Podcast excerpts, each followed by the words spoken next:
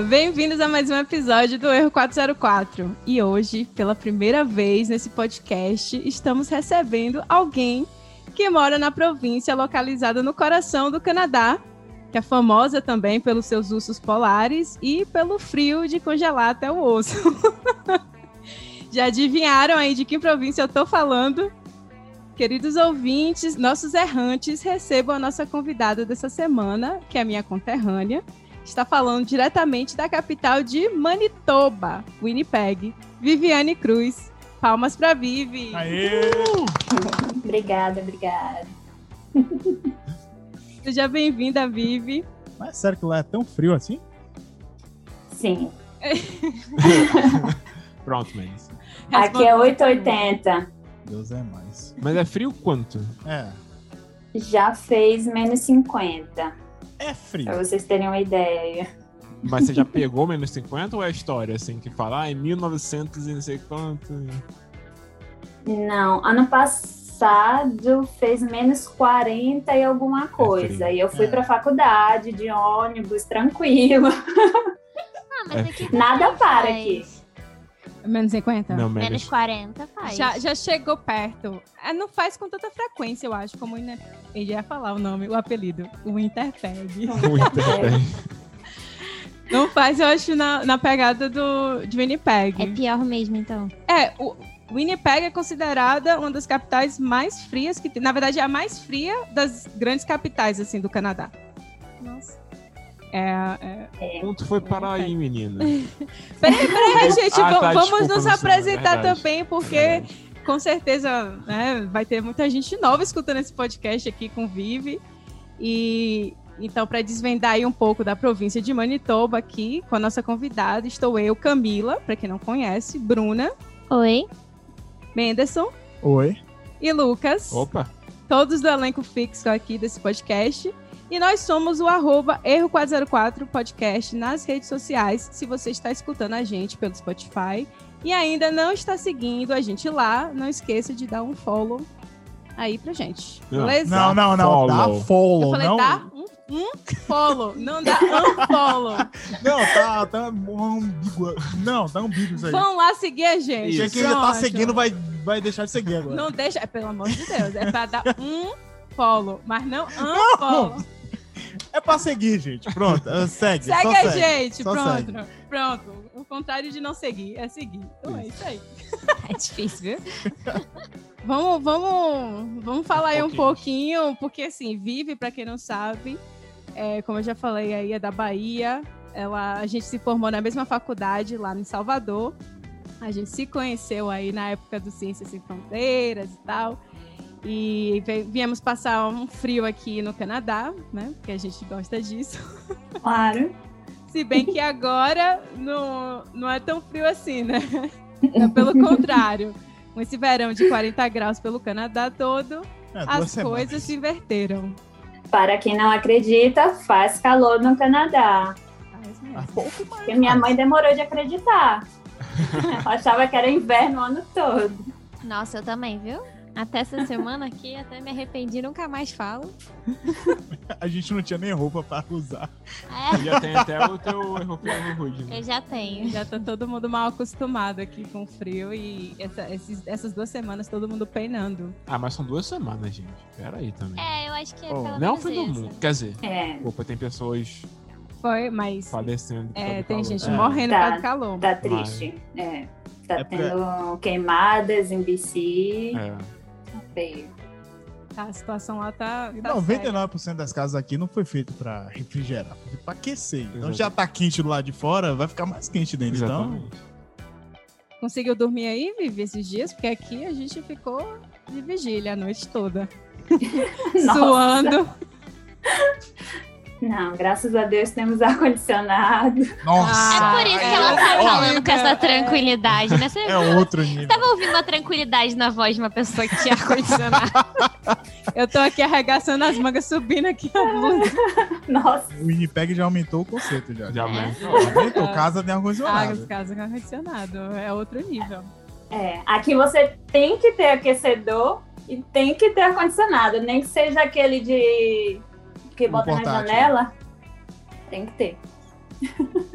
Importante. Fica a dica aí pra quem quer vir pro Canadá e construir uma casa. Mas aí tu, então, mas aí tu atura a Camila desde, desde lá da UFBA? Nossa. Distância? Mais fácil. Ah, é, a distância é mais Aí já vão começar a me des- descascar aqui né, agora. Tá vendo, tá vendo.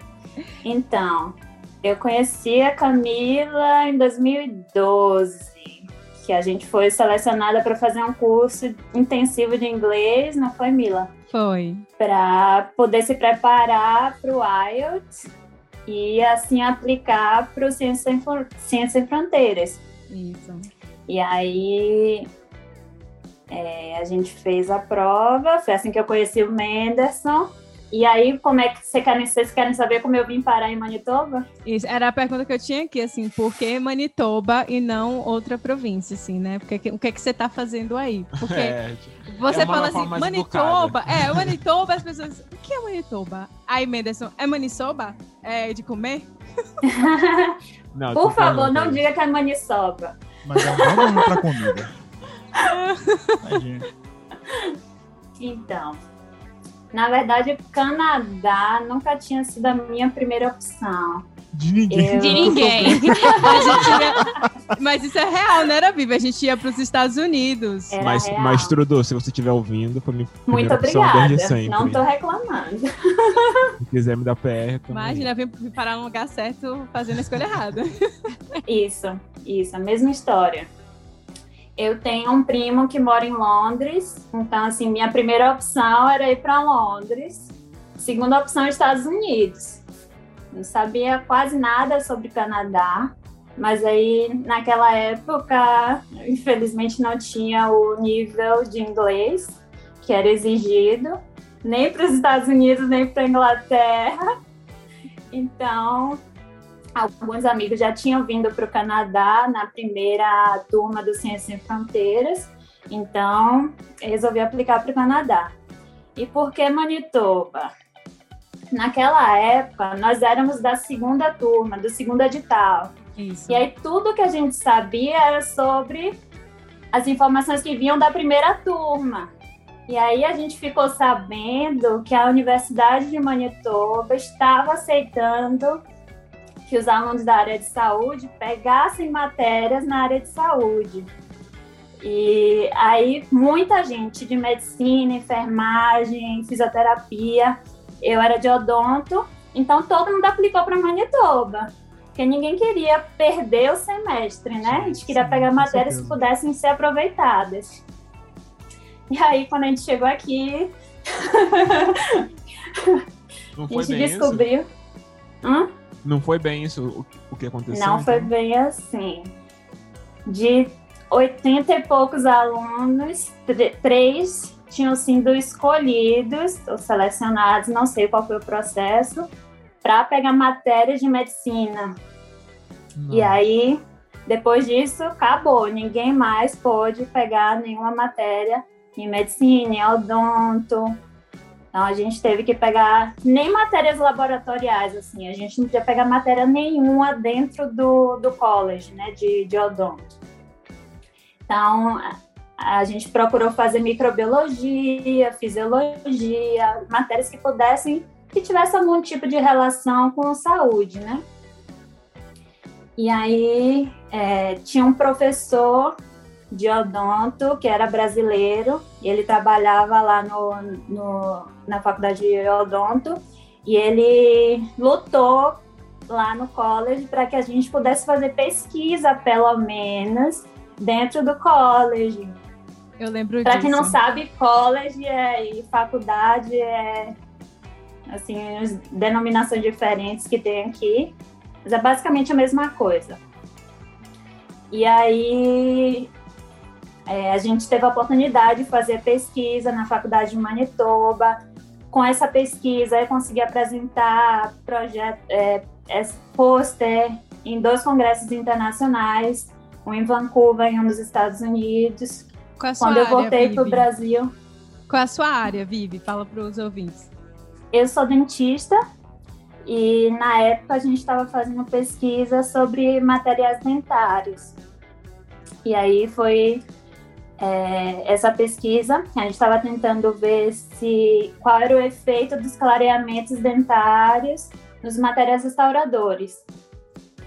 E aí foi por causa dessa pesquisa e das conexões que eu fiz na época que eu estava fazendo a pesquisa dentro do, da faculdade de odonto, aqui na Universidade de Manitoba, que depois que eu voltei para o Brasil, me formei, trabalhei por um tempo e apliquei para o mestrado, né? Como eu já tinha conexões aqui, eu achei que seria muito mais fácil conseguir o mestrado aqui e foi assim que eu voltei. Entendi.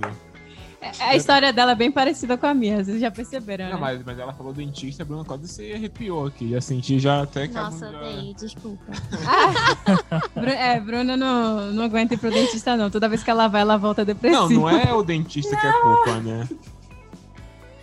Tem Eu- medo. Eu pareço criança, eu tenho uma, eu tenho uma, eu tinha uma dentista no Brasil e ela era muito cuidadosa comigo, ela aceitava os meus medos e tal. E aí, é quando eu tive que vir pra cá e aí eu fui no dentista aqui, eu fiquei, ai não, eu não quero. eu quero voltar pro Brasil pra ir no dentista no Brasil e eu volto aqui. Todo ano você vai lá para fazer sua consulta. Não, eu tinha isso em mente, porque quando eu vim pra cá, eu achei que eu ia voltar um ano depois pra visitar. Aí eu já tava tranquila, eu falei, vou voltar, olha, doutora Lúcia, daqui a um ano eu tô aqui de volta pra fazer minha limpeza. Pra quê? Veio pandemia, Acabou. e aí... Todo mundo com dente amarelo aqui, com medo de ir pro dentista. Não, tipo, eu fui, viu? Eu fui, Se tá? o seu tá amarelo, é o Nós já seu. fomos. Só você não foi. Vocês vocês escovaram o dente hoje pra estar aqui? Porque ela tá Sim. analisando a arcada dentária de todo Nossa, mundo. não, peraí, vou ter que ver a boca de todo mundo aí, bora. As caries aí. As caries da pandemia, viu? É, esse é o meu medo de dentista. Né? Dá risada. Pois Vivi vai ficar rica aqui no Canadá. Ela Vai, já foi tá. a decisão já tá. certa. Falou dentista, caso. é rico. É. Ah, por isso que ela tem um ar-condicionado. Tá vendo? Agora tudo faz sentido. tudo se encaixou. Então. não é bem assim, né? Tem um longo processo para conseguir validar o diploma. Eu mesmo faz... ah, ah, eu tô fazendo doutorado, acho que eu não falei essa parte. Ih, outra sofre. Oh, nossa, Voltou pra fazer doutorado também. aí, o time do- dos sofredores. Sofre também. Não, minha história é exatamente igual a da Camila. Vim fazer o mestrado na mesma faculdade que eu fiz o Ciência Sem Fronteiras. Um ano depois fui transferida para o doutorado.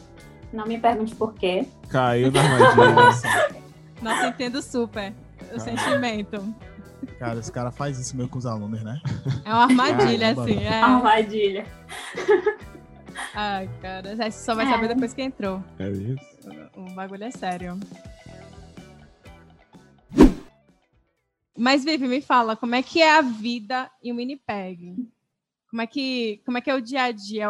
Como é que você define viver em Winnipeg? Nossa, é bem. Você Normal. sabe que aluno de graduação, né? Casa, faculdade, faculdade, casa. A Mila falaria a Mas- mesma coisa. É. É, Acho que na verdade a Camila choraria primeiro, caiu mais a lágrimas. é, aí eu ia contar. Não, então. Aí a lágrima. É, é legal. no meio do caminho a gente vai deixando as lágrimas. no caminho pra faculdade, assim, no ônibus, aí começa a chorar, assim, quietinha É. no cantinho pra ninguém ver. Assim, no inverno, que o dia é bem curto, não tem muito como aproveitar, né? Porque você, quando eu vou para a faculdade está escuro, quando eu volto para casa está escuro. Mas agora no verão é muito legal, porque, por exemplo, quando o Rafa, meu marido, ah, chega do trabalho, e quando eu chego da faculdade, a gente ainda vai para o parque, dá para fazer muita coisa, né? Dá para aproveitar Uhum. o dia. A gente mora aqui perto de um parque, que é um dos maiores parques. é, Nacionais? na- como é que fala? Parque que fica dentro da cidade. Tipo nos Urbano. rios, Parques Ah, parque então. Parques urbanos. é. É um dos maiores do Canadá, chama Cinnabon Park. Ah, e dá vi pra gente ir isso. andando. Uma É curiosidade. Que é onde fica o zoológico. Massa. Caramba, ainda tem um zoológico dentro? Tem um zoológico dentro. E agora eles estão fazendo um, um mega. Ah, esqueci o nome. Que de plantas. Um, um- um jardim botânico. Isso. é bem grande. Ah, então é de boa. Ah, Então, assim, é bem tranquilo. Como o resto do Canadá. Eu achava que Manitoba era mais diferente.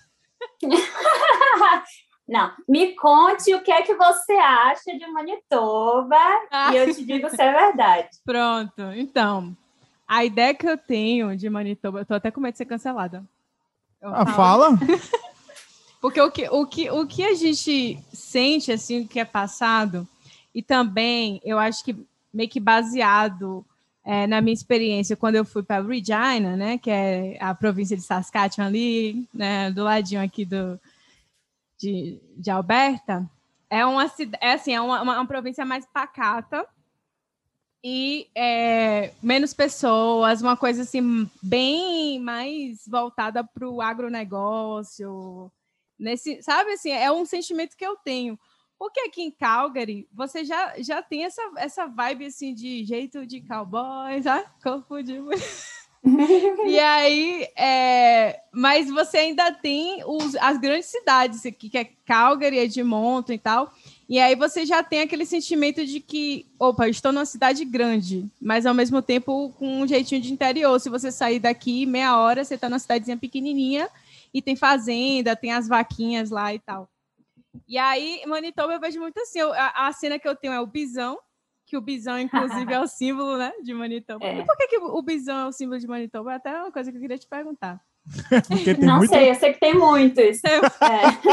A vaca é o símbolo de Calgary lá, eu passo aqui. Tem muita vaca.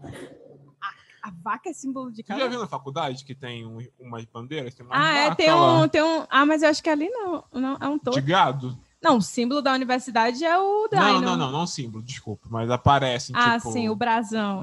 É. É, o brasão da sua universidade é é um uma bisão. vaca? Peraí, o Brasil da faculdade é um, é um Nossa, curral. o bisão, o bisão parece mais chique, hein? Depois.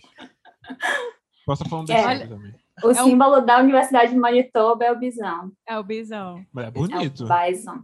E tu vê na rua um bisão assim quando você sai? Fala, vixe, gente, o bisão atravessando. Sim, Camila, é igual dizer que no Brasil a gente vê os macacos passeando na rua, as cobras, a arara pousando no Arara. seu ombro. Não, os indígenas de com aquela, né? Aquela roupinha assim também. Todo mundo é essa a visão do, do norte-americano. Bem assim, É, bem, estereotipada. Não, tem, tem um bisão zoológico. Mas quando Se você vai pra, pra área tipo o Banff aqui em Calgary, você não encontra nenhum na estrada? Eu acho que sim. é, tem muita fazenda aqui em Manitoba, então deve ter. Até fazenda que cria Sim. bison, porque eles comem, né? é, a carne é até gostosa. Eu nunca experimentei. Nem eu. Ai, Vivi, eu tenho que ir aí pra você me, É me levar pra comer carne de Que bisão. é isso, gente? Desde 2013. Vocês têm que vir pra cá ou tu vai pra lá. É, não vejo lógica. Ela veio aí. aqui em 2013, passou um tempo, mas agora eu tenho que vir de novo, que já mudou Eu muita quero. coisa. Nossa, Quero e ir pra vo- Banff. você que tem que Pronto. tomar vergonha na cara e visitar ela também. Vou sim, vou, vou, É sua vez. vou ver bisão com, contigo aí. A gente vai ficar assistindo a travessia deles. Nossa, Tem muito fala parecendo que só pato. tem isso lá. Ah, aqui também. Muito Na É. rua. Não, aqui um dia eu tava levando a Bruna pra. Ela foi no médico, lá no, lá no centro da cidade. Eu tô andando, aí vejo um barulho de asa forte. Os assim, eu, que é isso? É um pato voando no, no centro da cidade. Nossa. Eu tinha Falei, que parar para os assim? patos atravessarem quando eu tava, quando a gente tava morando lá no basement. No caminho da universidade, ficava os patos aquele, na- naquele laguinho, e eles eram meio bravos, assim, sabe? E aí, quando eles estavam lá, eu tinha que esperar eles passarem para eu passar com a bicicleta. É, passa na porque frente. Eu É. tenho porque, né, medo. eu tenho medo. Eu passo bem longe. É, Eu não passo de frente também, não. Ó, mas em minha defesa, em relação ao bisão, eu vou falar aqui. Calgary, do nada a gente fica vendo um monte de coiote que aparece aqui na cidade. A gente vê também o urso. Não, Não, não, Não, é a sempre, gente, a Camila, gente é muito relativo Não é queria sempre. muito ver um urso, nunca vi É, urso. mas o urso também não é difícil de ver, principalmente nas pontas da cidade, né? Que é não é onde está expandindo, então acaba que É, você ser vê mais humano, vida ser selvagem humano é desgraça. Porque tem muita coiote e veado. é, É. coiote e viado a gente vê. A gente só subiu, tem um morro aqui que a gente sobe, né? Um muro das lamentações. Respeite o parque, não o morro, não. É um parque. É lindo, é lindo o parque. assim. É um parque. É, é um, é, um- é um, é, é um rio. É, rio é O uma nome colina. é, o- o nome é Nose Hill. É, é o Nose Hill Park. E aí, quando, quando a gente tá subindo, a gente vê os viadinhos tão bonitinhos. Mas eles até se perdem. Outro dia eu tava andando com o Lucas ali também, nesse mesmo caminho para direção do Market Mall, e é um bairro só de Residencial. casinhas, assim, mas é- são bast... só casa mesmo. E a gente viu no meio da rua, Lucas, e ali um Pokémon? E eu falei, hã? Eu não tinha entendido. é que eu não fui ver, tava assim, no meio da rua. E aí entrou na casa, entrou assim pelo quintal e eu não consegui ver mais. Tá vendo, Vivi? Tá vendo só? Não, aqui tem muito viado também. É, eles ficam passeando, inclusive tem uma época do ano, eu acho que é em novembro, que começa a passar na televisão assim, ela alertas, porque é muito perigoso você atropelar, Sim. que eles Sim, ficam é. passeando pelas estradas e aí é muito perigoso, então você tem que ficar prestando atenção. Então isso tem, mas Mas- bison não. O o bison, o bisão é grande também, né? É grande, é Atropelar enorme. aquilo ali, se. Não, digo pra ficar É passeando aqui na Dá cidade. rolê No meio da. É cidade. que nem aquele, qual o nome daquele que tem um mó chifrão assim? O alce. N- Alce. É o alce. É o É o Mousse, né? é É o Mousse. Mousse, né? Aquele que é... Ah, tá falando do muso? Que é maior ainda. É, esse também é fácil ver aqui nas estradas. Nossa, ele é maior que um. Esse a gente já viu várias uma vezes. picape. É. Tá vendo só, gente? Olha aí, a vida gente selvagem mora- com a gente. Ah, Você tem que sacanear a Camila também, porque no imposto de renda, quem mora em Calgary é considerado rural. É, É sério. É. A gente tem desconto porque a gente é rural. Nossa, Tá vendo aí? mas quem disse que eu não gosto? Eu, adoro essa vida assim, meio... Ai, eu moro no interior, mas não é interior, é uma coisa assim meio Não, é indefinida. interior, só que as pessoas não querem aceitar que é interior. Mas é interior. Essa- essas províncias daqui, do, do West... West é o quê? É Oeste, né? Oeste. É, West. Rapaz. É, peraí, gente, aqui Fica deu... quieto? Não, calma, é, deu só um, um branco Eu rapidinho. vou te salvar essa na edição, viu? Não, só uma não. Pode deixar, não tem problema não. Deu um branco, faz parte. Uhum. Essas províncias pra cá, pro leste. Ou, Oeste. Eita. Eita, meu Deus. Geografia. Aí, pronto. Essas províncias pro oeste são tudo assim, rurais. Porque você tem Alberta, Saskatchewan e Manitoba. Então elas são mais. Aí você não traz. Mas BC É. não é. É, É, é, não BC, BC que, é BC que diferentona, foge, pop. foge a regra. Mas tirando Toronto e do- BC, que o resto não é tudo rural? Você tá chamando o Quebec de rural? Eita! Quebec é Canadá, gente. Oh, A treta vai eu não começar. falei nada, viu? Não fui eu que falei.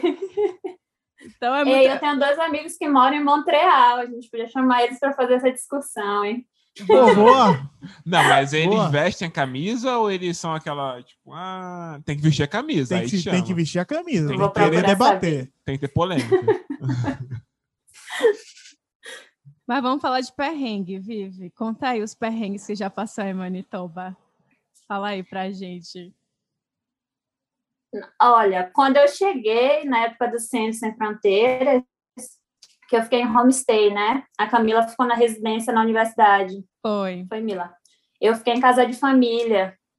E aí eu falei, tranquila, só preciso saber o ônibus que eu vou para a faculdade e o ônibus que eu volto para casa.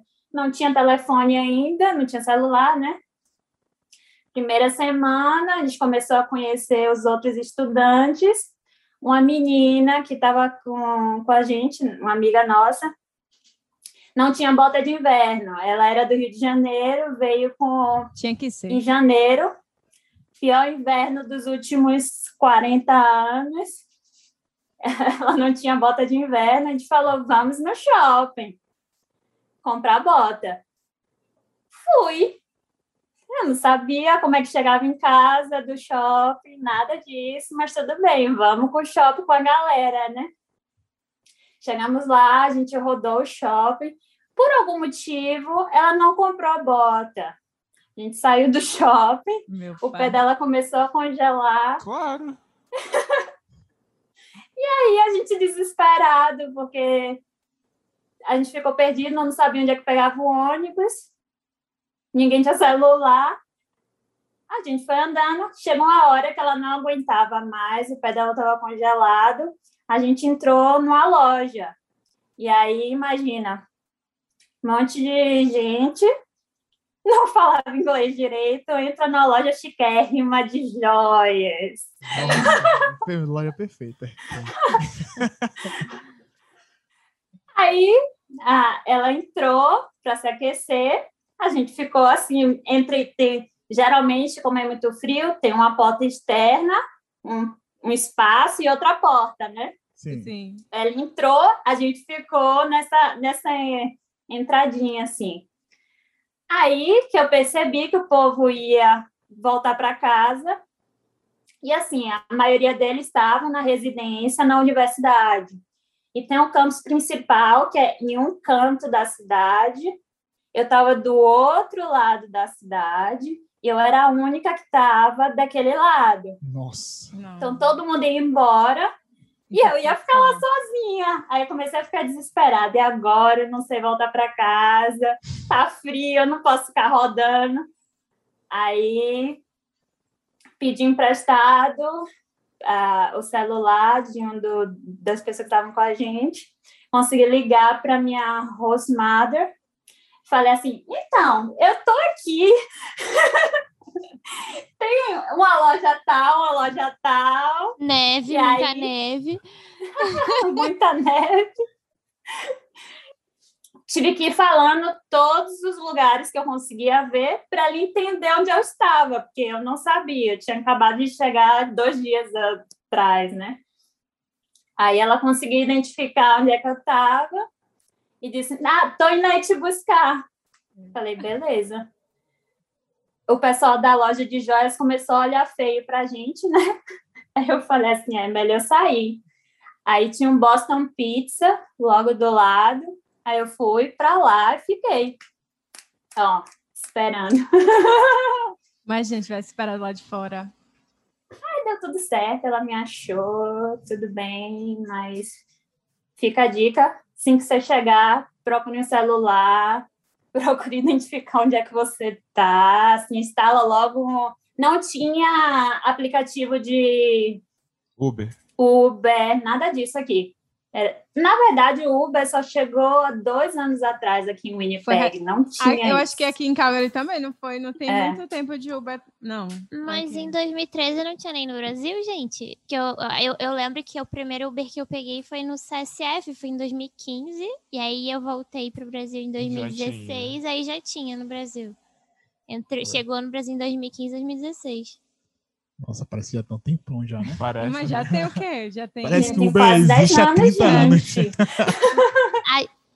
A gente passou por uma coisa parecida, não, não, não, não parecida, não, não chegou nem perto. Mas quando a gente tava lá em Vancouver, aí foi a mesma coisa. A gente, a gente só sabia voltar para casa de ônibus. A gente tinha celular, mas a gente não sabia como é que fazer para pegar táxi, porque Rio de Janeiro você pega táxi chamando no meio da rua e não tinha- Exatamente. Você fala assim, para. Exatamente. Aí, Depende do lugar do Rio de Janeiro, viu? que Não para, não. enfim, Eu, eu tô. Você sabe. e- em Vancouver não tem táxi assim, você tem que pedir. Ah, ele só vem se você ligar mesmo? Eu nunca vi um táxi, deve ter, mas eu nunca vi. Gente, é. Verdade. E aí, Sem contar que a região que a gente tava não, não tava pra- não passava muito carro. É. Ah, não era região central, né? Não. É. E era, e era bem longe, assim, imagina longe, não dá pra É, andar. Era verdade. na puta que pariu. Aí a gente tava no bar, né? Fica aquela, ai, conversa, ai, tá tão legal, não sei o que, não sei o que lá. Ah, vamos pedir a conta, vamos, o último ônibus vai passar, vamos. Perdão. Caraca, faltava quatro minutos, cinco minutos, a gente foi co- literalmente correndo até o ponto de ônibus, e a gente quase perdeu o último ônibus. E aí eu não sei o que a gente ia fazer. A gente não tinha nenhuma ideia do que se É, gente, errado. aqui tem o último ônibus. Se você perder o último, E o último ônibus é o interior, quê? Uma e pouca da manhã, né? É, não era Não, tarde. Não é- é tarde. O seu é então duro, hein? Porque o daqui Tem bateu ônibus aqui que 11 horas não roda tem mais. ônibus É, aqui é. que bate É. sete da noite, já Aí, não roda ó, mais. Você chamando o Winnipeg de roça. É tudo roça. Por isso que na descrição desse podcast eu falo que aqui é- são, são dois cariocas, dois baianos no meio do nada. Porque é a realidade, pô, dessas províncias aqui. Não, não tem jeito, não. Mas se fosse eu, acho que eu teria falado pra algum brasileiro pra ir dormir na casa deles, cara. Porque eu não sei se. Também. Eu também. Acho que seria mais. Eu ia ficar me cagando. É. Eu ia falar, pelo amor de Deus, gente, me dá um sofá. Eu durmo no sofá. Ah, Tudo durmo no chão. Só quero um lugar quente. O segredo é não sair quando estiver menos 40 pra baixo. Ah, então você fica seis meses em casa. É, tipo isso. Você Você não trabalha, você morre Esse é o fome. problema. Isso já aconteceu comigo também, Vivi. Você tava falando aí, eu lembrei do dia que eu fui no, no shopping. Olha só. Tava menos 48 a sensação térmica. Dia bom pra ir no E shopping. Todo, ó, dia maravilhoso pra ir no shopping. Todo mundo na residência. E aí, ninguém, lógico, queria sair, todo mundo ficou lá. E aí, um amigo meu deu no piolho pra sair. Ah, vamos pro shopping, vamos pro shopping, vamos pro shopping. Eu falei, não, tá muito frio, a gente não vai pro shopping. E aí ele, ah, mas o ônibus passa aqui na frente, na época. Não sei se você lembra, tinha é, o prédio, tinha as lojinhas embaixo assim, e logo do lado tinha o, o ponto. Tá bom, vamos. Lá vai a gente. E na volta? A gente voltou tarde. O ônibus, o, o shopping fechou, porque aqui o shopping fecha com na hora que os passarinhos vão dormir. Então, é, tudo fecha muito cedo. Aí também, Mas foi fim de semana? Aqui Fim é de todo semana dia. aqui fecha às seis horas. fim de semana, acho que foi fim que de é semana. justamente na época que todo mundo quer ficar na rua até mais tarde, shopping fecha. Exatamente. e aí fechou, e aí nisso é, a gente não a gente queria ficar dentro do shopping, né? Não ia ficar esperando o, ônibus lado de fora com sensação térmica de menos 48. Aí, nada do ônibus passar e a gente teve que ir pro ponto e ficou lá, um frio. E eu não tava usando aquelas calças térmicas, né? Eu só tinha o casaco que ia até metade da bunda. Não era nem aquele completinho que cobria as pernas e a bota, só que a, aí a perna ficava toda lá de fora. E a gente pulando no ponto de ônibus. Era o teu pet? Já ou não? É o quê? Era o teu casaco rosa? Não, não era meu casaco. É que ela tem um Teu casaco pet. de estimação. né? Meu casaco de estimação não era, era o preto, aquele grandão que tava ali, quente pra caramba. Então, não tá, assim, o tórax estava ótimo. Agora, para baixo, começou a queimar, queimar, queimar a pele das pernas. E eu pulando no ponto de ônibus e nada do ônibus chegar. E eu falando pro meu amigo, a gente vai morrer, a gente vai... Eu vou gangrenar as pernas. E eu já tava desesperada, assim, porque o ônibus demorando. Eu corri, atravessei a rua, peguei o primeiro ônibus que tava passando do outro lado da rua. E aí eu fiquei gritando, ele, vem, vem. E ele, não, vou esperar o ônibus. Eu, vem e entrei no ônibus. Aí o ônibus foi lá na frente, deu a volta e parou no ponto da gente. Era o ônibus que a gente ia pegar. Não. Peraí, não entendi. É- Ela só pegou na direção Ah, contrária. ela pegou na direção É, contrária. ele foi no ponto Ah, final. Já parou, fiz hein? isso. Já fiz isso. Pegar o ônibus. Porque aqui é o mesmo número. Por que, que eles não mudam a porcaria do Aham. número quando tá indo e quando tá voltando, né? Eu já peguei. Aí eu fiz, com era de noite, eu tava com medo de descer e ficar esperando no meio do nada. Eu fiquei esperando ele dar a volta. É mais esperto. É. O problema é se ele não voltar. Não, mas tem, tem como? É, Não. Tenta, se for, imagina. você pega um ônibus que ele só vai lá e depois vai pra garagem, eu já sinto muito. Mas só é o último, só, eu acho. É, cara, essas são coisas que a gente passa aqui. Isso aí é o mínimo. Mas me fala, assim, o que foi mais complicado para você quando você chegou aí em Manitoba? Foi o inglês ou o frio? Ou outra coisa? Ou as pessoas. Ou também. as pessoas? Porque tem isso, né? Diferente. Ah, na primeira vez, né? Porque da segunda eu já estava acostumada. já conheci os lugares.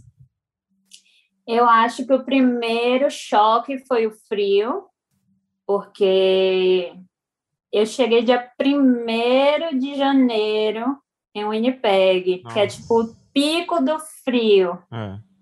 E por sorte, Eu, inclusive, eu vim no mesmo avião da Camila, né? Foi. Veio um monte de A gente veio A batucando gente no... foi pra. Foi. não sei como não expulsaram a gente daquele avião. É expulsar é meio difícil, deve ser tacada. Boa, boa, sai, sai, sai. sai. Já- Já deu. Sai. É, a gente desceu em Toronto. E aí, de lá, cada um foi pro seu lado. Aí eu cheguei em Winnipeg. Primeira coisa, eu fiquei em Toronto por três dias ou dois dias. E aí eu comprei casaco, bota, gorro, tudo. Em Toronto não é tão frio quanto aqui, então deu para aguentar com o casaco do Brasil que eu cheguei. Sim. E quando eu cheguei aqui, eu já estava com o casaco tudo preparado e tal.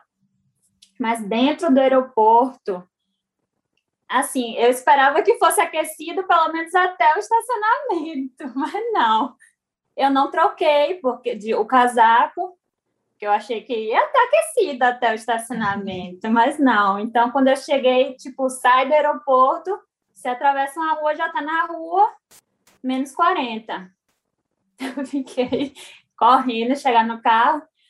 Eu tive muita sorte, a host family que, eu, que eles escolheram para mim foi maravilhosa. Até hoje eles são nossos amigos. Sim, são, tive muita sorte. Então, no dia seguinte, eles me explicaram tudo, qual era o aplicativo do ônibus, onde é que eu pegava o ônibus, é, onde é que eu comprava a passagem, tudo, tudo eles me explicaram. Então, assim, foi bem tranquilo para mim. Eu sei que para muita gente é difícil, mas como eu tinha esse suporte aqui, foi muito tranquilo.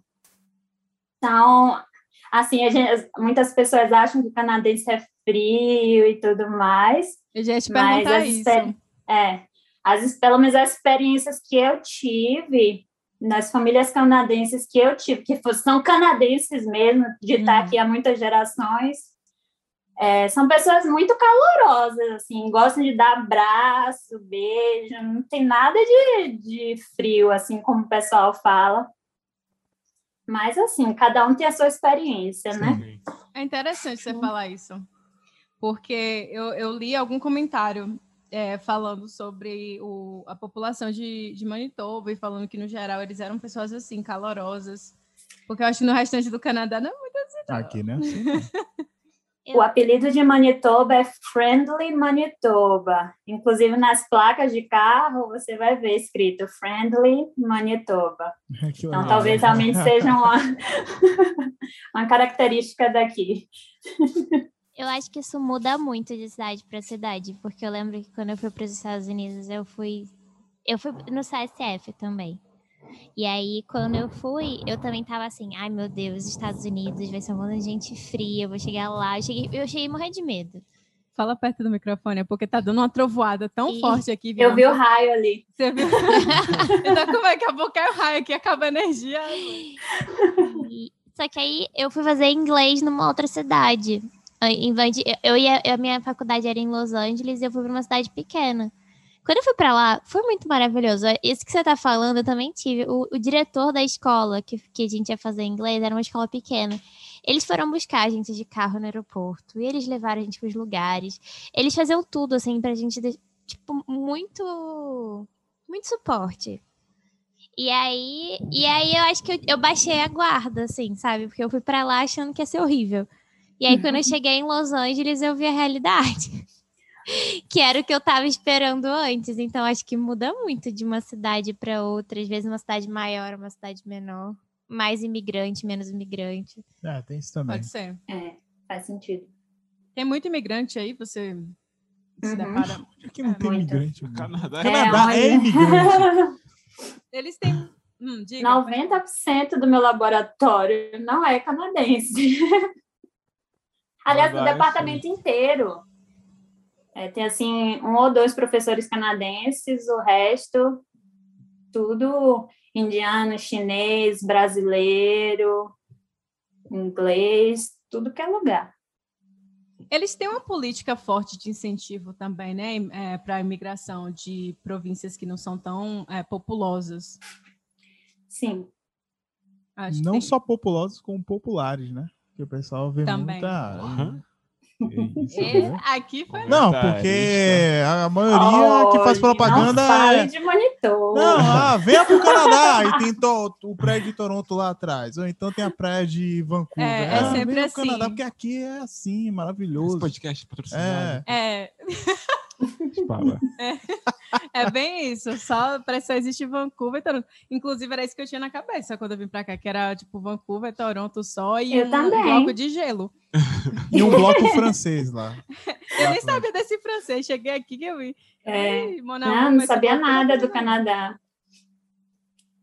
Eu, primeira vez que eu vim pra cá, eu não sabia nem Vancouver e Toronto. Eu descobri na agência de intercâmbio. Você tem essas duas opções aqui. E era isso. Eu acho que quando as pessoas chegam na agência de intercâmbio, eles já têm assim duas opções. Você quer ir para Toronto ou para Vancouver? É verdade. Ou se você quiser falar francês, Montreal. É, Montreal. É, é. Quer falar francês barato? Vai pro Canadá. Isso aí. É. Eles ficam divulgando assim. Mal eles sabem que o francês é completamente diferente. Mas não vamos entrar nesse Não. assunto. Quem vai pagar não sabe. Eu É isso. não quero ser cancelado, olha só. Mas você se acostumou a viver assim com, por exemplo, uma coisa que eu sinto muito é o silêncio do, aqui no Canadá. E a gente que é de Salvador, é, você vai saber. Que é aquela, aquela zoada, aquela coisa toda do vizinho falando, do- gritando do outro lado, som alto. Aí chega domingo de manhã, é aquele carro passando na frente da rua, o carro do ovo, isso, aquilo outro. E a gente cresceu com, essa, com esse pandemônio. E aí chegou aqui, não escuta nada. Ninguém viu. Silêncio, só É. o. Só o ar passando assim, circulando. Do É nada assim você mesmo. lembra que o vizinho tá vivo. Ó, o vizinho ainda tá vivo. Aí rola estampista e todo mundo sai pra casa. Sai pra casa. Não, é engraçado porque parece que as pessoas hibernam. No inverno, você tem, um- eu tenho uma, tenho uma casa aqui na frente que eu fiquei seis meses esperando descobrir quem morava lá. Eu não via ninguém entrando, não via ninguém saindo. Aí, a- quando começou a primavera, aí a gente começa a ver o movimento das pessoas saindo de casa. Eu, gente, Parece Não julgo. É, beleza. Parece julgo. você, Camila. É, que a gente nem conhece os vizinhos. Só para só pra falar, você já conhece, já é um avanço. Eu acho que aqui a gente só eu conhece. longe. A gente só conhece, acho que de um lado, essa, o pessoal daqui, né? Do lado. Do nosso lado Do e, a, nosso- e a casa do lado, que é uma senhora que É, falou com porque a eles gente. vieram falar com a gente quando a gente se mudou ano É, passado. Só aquela vez também. é o E suficiente. a- mas do outro lado tava vendendo a casa também. A gente nunca nem viu quem comprou, quem é que tá aí. Viu só um povo se mudando pro basement es- esses dias aí. Tava tudo. Sabe aquelas velhas fofoqueiras que ficam na, na janela? Tava os Uhum, quatro pro Os quatro não, você e Bruna. É. Os quatro quem? É. A gente olhando assim, ó, ainda falando alto, e o povo olhou. A gente, opa, escute. Parece Não, a aqueles gente bichos do tem- mato. É, a gente tem um casal de vizinhas de um lado e um casal de vizinhos do outro. Tem um vizinho que fala com a gente toda vez que vê, puxa papo, tal. Rafa pergunta tudo para ele, como cuida do, do jardim, como é que faz isso, como é que faz aquilo, tudo a gente pergunta para ele. Do outro lado, o, o, o cara fala, oi, tudo bom? Acabou, a gente não sabe nem o nome deles, que eles só passam. Então, assim, a gente sabe que estão vivos, existe, mas tão... não, não, não dá muito papo. Não julgo esse Então, assim. Eu também não. Eu, eu seria esse vizinho. Oi. É, e aí? Quem é Rafa, Vivi? Fala aí pros, pros ouvintes que não sabem quem é Rafa. Rafa é meu marido, também fez o curso de inglês com a gente, Todo fez Ciências do curso. Fronteiras, só que ele foi para Toronto. E aí, quando, quando, a gente, quando a gente resolveu vir para Manitoba, eu fiquei realmente preocupada dele não gostar, né? Uhum. Ele já estava acostumado com Toronto, mas hoje em dia ele ama. Não quer, não, não quer mudar para outro lugar. Ai, que legal. É que Aí. o bom de Calgary em relação ao frio é que tem o Chinook, né? Que dá aquela. Tá no, tá no inverno lá, e vem o Chinook. Do nada fica aí quente, Aí do fica nada quente. fica Aquece um quente. pouco. Aí É. fica frio por muito tempo. Quanto tempo fica, por exemplo, esse menos 30, menos 40? Ah, fica. Esse, esse último inverno foi bem tranquilo. A gente só teve assim um ou dois dias de menos 30 e aí melhorava. Aí daqui a um mês tinha outro menos 30, menos 40 e aí melhorava. Então não era constante, mas já teve inverno de ficar assim, muitos dias a menos 30. E quando a gente fala que melhora, vai para menos 20, né? É. Não é, É. que vai para zero. Ai, mas dá uma Então. ajuda, né? Já ajuda. Já é menos uma pele que você usa. Já é menos uma pele. É. De dezembro até março fica bem frio. E aí depois melhora. Mas para você sentir calor mesmo só agora em junho. Sim. Ai, que nem é. aqui. É igualzinho. questão, mas aqui, aqui vem o Chinook, aí às vezes vai para zero. A Mas vocês gostam tem. disso? Porque tem gente que reclama, né, dessa variação de temperatura. Ah, eu ah, tem amo. vezes, não, acho que tem vezes que é muito brutal, assim. É, Do nada você acorda, oxe, o que tá acontecendo? Dor de cabeça comendo solto e você não sabe o que, que é a temperatura. Eu Ah, acho que tem gente que eu acho que tem gente que sofre com relação a esses sintomas, mas em geral é bom. Se você Ah, não é. sente os sintomas do Chinook, é bom, porque em questão de choque de temperatura, você tem o choque de temperatura saindo de casa, entrando no menos 30, depois entrando no negócio aquecido o tempo Ah, todo. mas você tá preparado pra isso. Ah, Mas, mas, o nome é esse mesmo? É, É. Vocês que inventaram. Não, Não, é é um fenômeno. É, o nome, o nome desse evento é Chinook. E Chinook é o nome do, do mall que tem aqui, aquele grandão, você lembra? Aquele que fica lá no. 2013, irmão. Calma. Não, não, Ah, é não. um que tem um jardim dentro? Não, esse aí é o que fica no centro da cidade. Esse é o decor. É. É o que fica Ah, no centro. Eu Esse... lembro desse. É o único É. lugar que tem jardim que é dentro do mall. A gente descobriu esse shopping faz três semanas. Foi. Sei. Sério? Nossa, A gente não é não. downtown, cara. A gente achou que era, uma, era, um, era um lugar para cortar caminho, do nada a gente achou o shopping. muito legal aquele shopping, gostei. O decor é a casa de Menderson. Menderson que só vivia lá. Era perto da biblioteca, onde ele fazia uns cursos de inglês lá. Mas fala uma coisa, Vivi. É caro viver em Manitoba? Como é que é, assim? Não, é considerada uma das províncias mais baratas, assim, para se morar, né? Mas, a... Mas, assim, não tenho muito parâmetro. Eu sei Uhum. que, por exemplo, Toronto e Vancouver, aluguel é muito caro. Então, Sim. isso pesa muito no orçamento. Mas em relação a outras coisas, assim, tipo mercado, eu não sei se é- realmente é muito diferente. Acho que uma coisa que pesa muito é o imposto, né? Porque, Uhum. por exemplo, vocês aí não pagam o imposto é, provincial, não é isso? Isso. É, Vocês só pagam o imposto federal.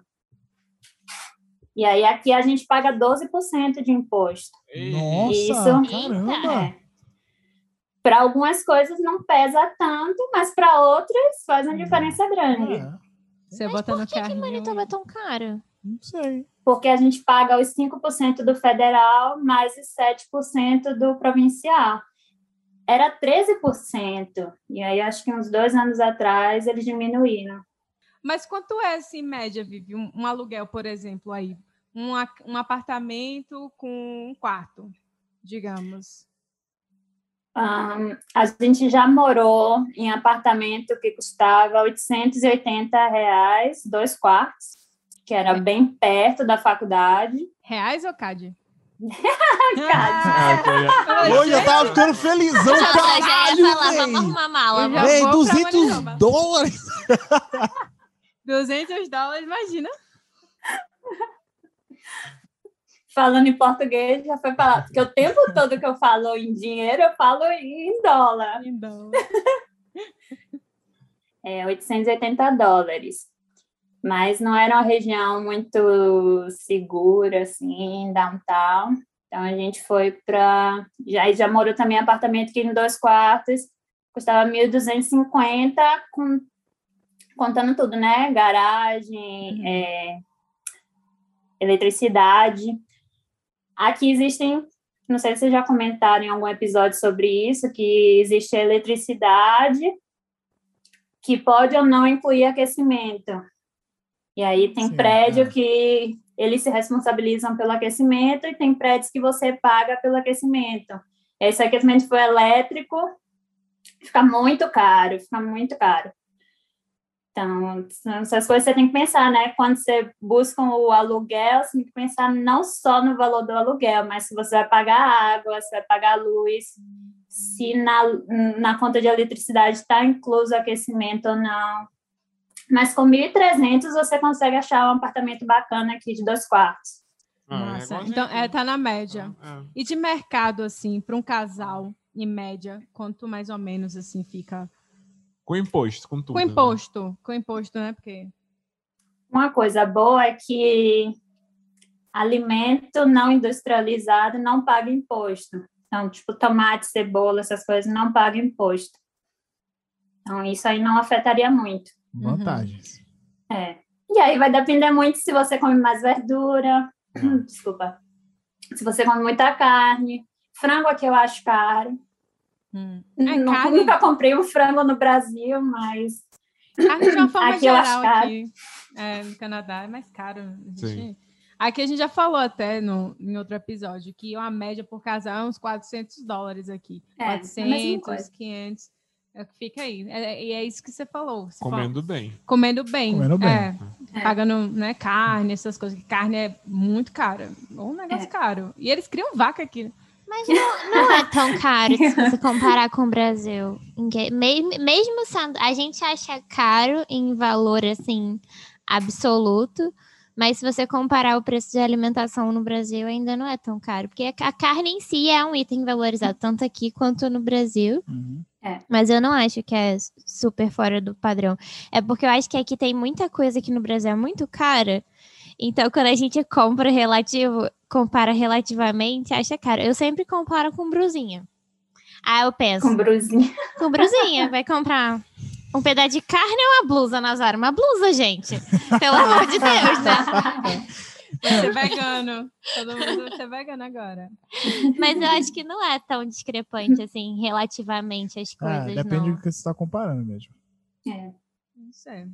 Mas É. acho que custo de vida aqui não é muito caro, podem É. vir para Manitoba, é só colocar um casaco, Outro Talvez casaco. três. Outro. Outro casaco. outro casaco. Muitas e muitas camadas de. Faz né, igual os meus pele. vizinhos, fica em casa por seis meses, aí quando chegar o- a primavera, você começa a sair de casa. Meu sonho.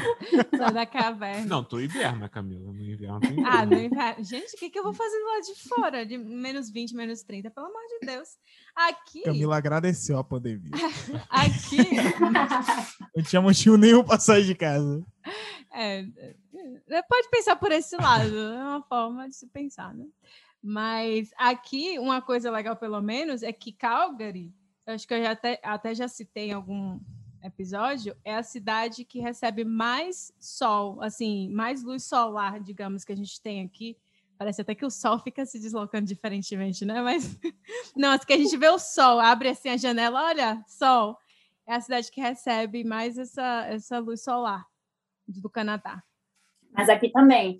É uma coisa que eu gosto muito daqui. Eu acho que eu nunca moraria em BC, que eu preciso de luz. Eu- mesmo que esteja menos 40 lá fora, se tiver o sol lindo e maravilhoso, tá ótimo. E aqui é assim. Na verdade, se você vê no inverno que tá muito sol lá fora, é porque tá super frio. Isso. Eu ouvi falar que quando tá nublado é porque não tá ventando, e aí a temperatura tá agradável, tá agradável. Se tiver um dia lindo sem nenhuma nuvem no céu, é porque tá super frio.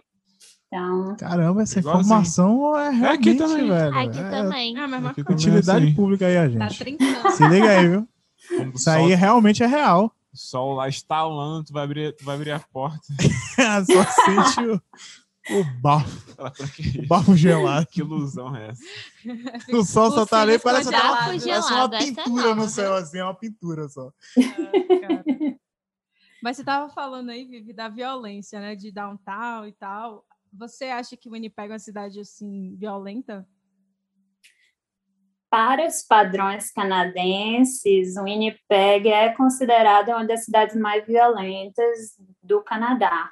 Nossa.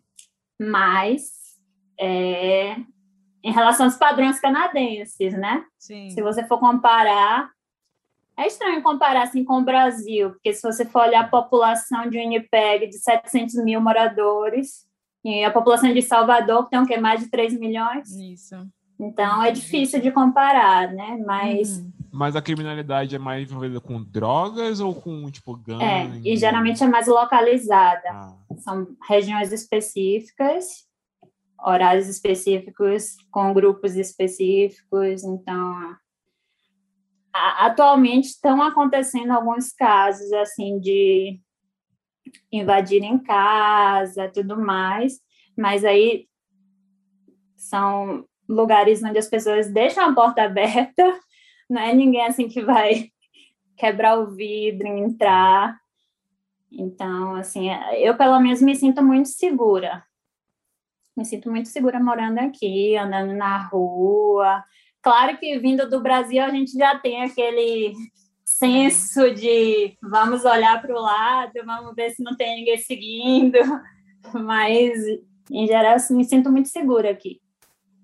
Mas você sabe por quê? Eu não sabia dessa, desse, desse índice em relação ao Winnipeg. Eu sempre achei que Toronto e Vancouver, por serem as cidades mais, populosa. mais populosas, o índice de violência lá fosse maior. Sabe por que, que é, é tão alto em Winnipeg? Não, mas pode estar relacionado mesmo ao uso de drogas. Manitoba tem uma das maiores populações de é, pessoas nativas, né? E que se mudaram para a cidade. Eles se deslocaram das comunidades deles, e aí tem que se adaptar às cidades. Muitos acabam morando na rua, e aí, situação de pobreza leva, leva algumas situações de risco, né? Então, eu acho que está muito relacionado a isso. É aquela coisa que a gente falou já no- nos dois últimos episódios aí, que é, tem isso, né? A questão dos, dos povos nativos, os descendentes, tudo que aconteceu desde o passado. Então, você tem essa, essa epidemia aí de é, pessoas viciadas, né? drogadas, muita gente, muita criança que foi deixada para doação, foster É, care. in- infelizmente, tem muita história muito triste sobre o que aconteceu durante a, a colonização do Canadá, e aí até hoje se vê as consequências disso, né? É. Inclusive, teve uma manifestação ontem, ontem foi o Canada Day, teve uma manifestação aqui por causa da, dos eventos que vem acontecendo, né? Sim. E, e derrubaram aqui.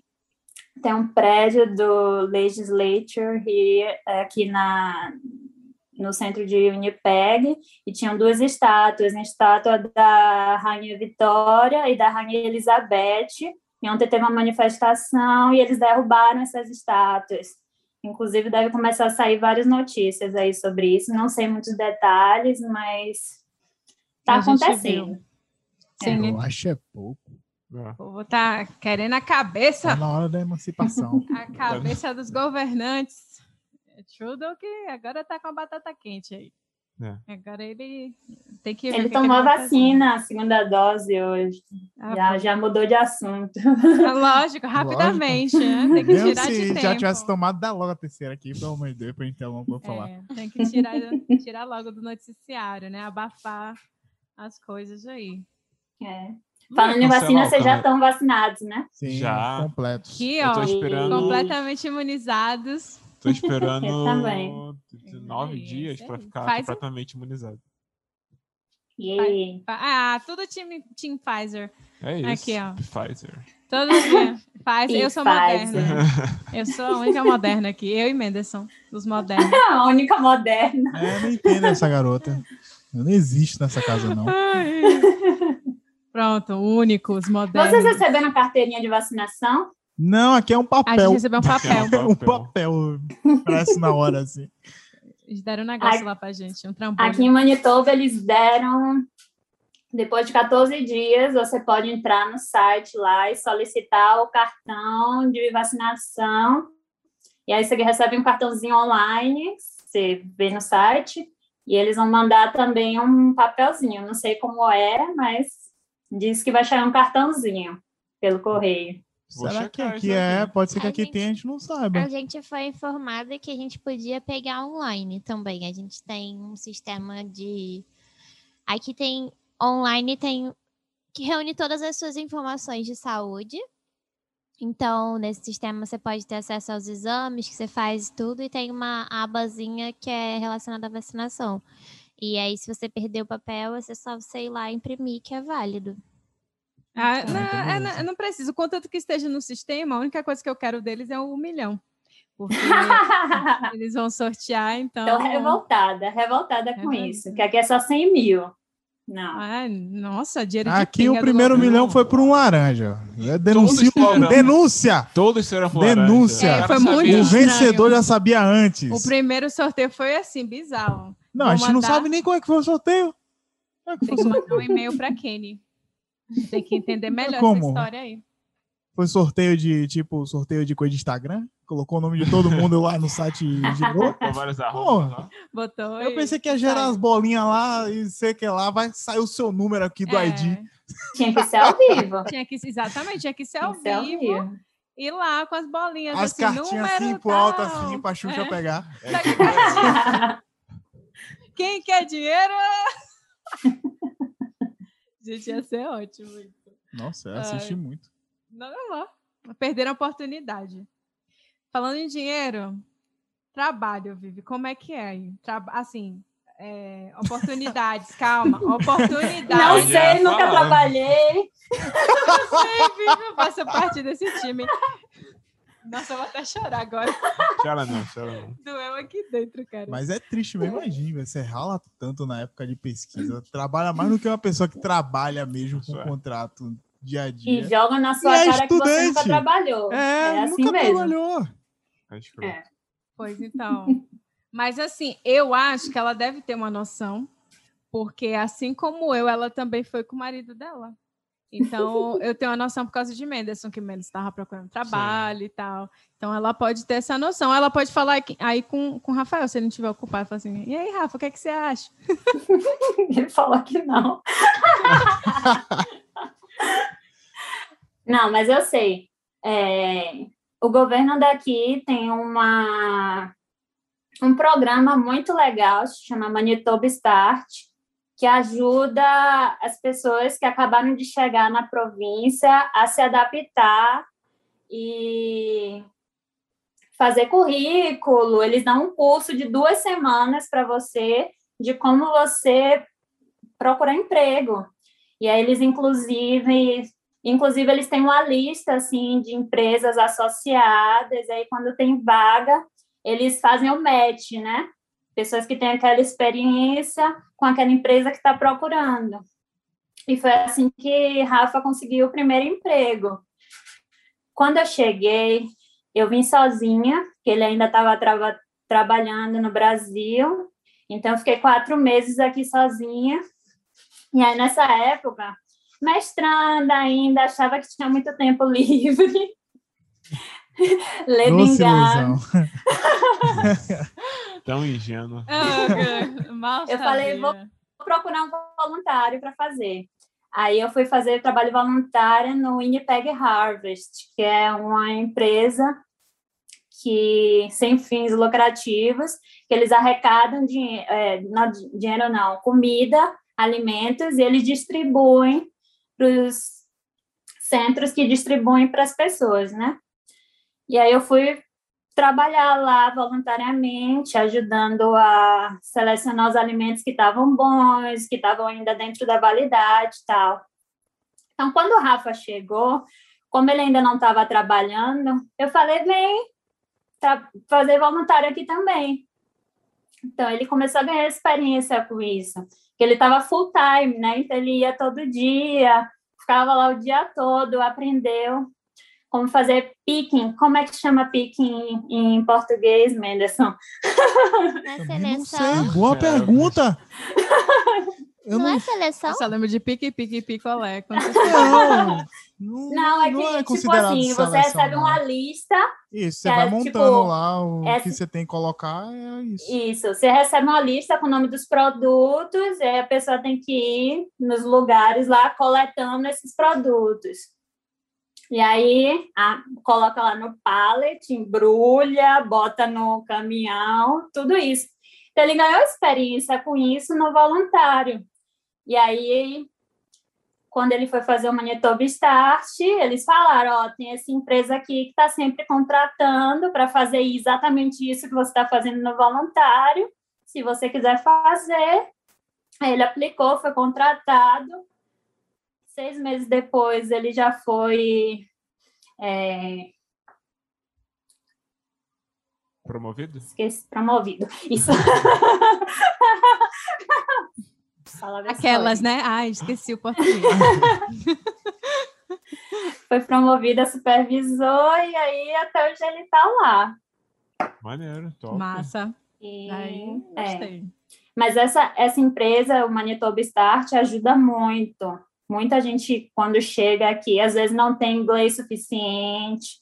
Se você já é PR, já tem um PR, você tem é, curso de inglês gratuito, curso de francês gratuito. Então, assim, o governo mesmo te ajuda a se adaptar e conseguir o primeiro emprego. Ah, que legal. É, Não é só para quem tem PR, né? A residência permanente. Não, não. Ah, isso, é- O isso é curso de legal. inglês de gratuito inglês é, é, mas é o Manitoba, Manitoba Start, não.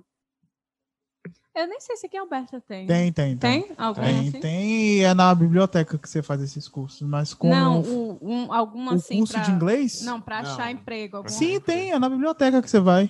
Ah, legal. São cursos que a biblioteca oferece, vão montar currículo, pra... Mas ela te conecta com outras empresas? Conecta. Pô, legal. conecta.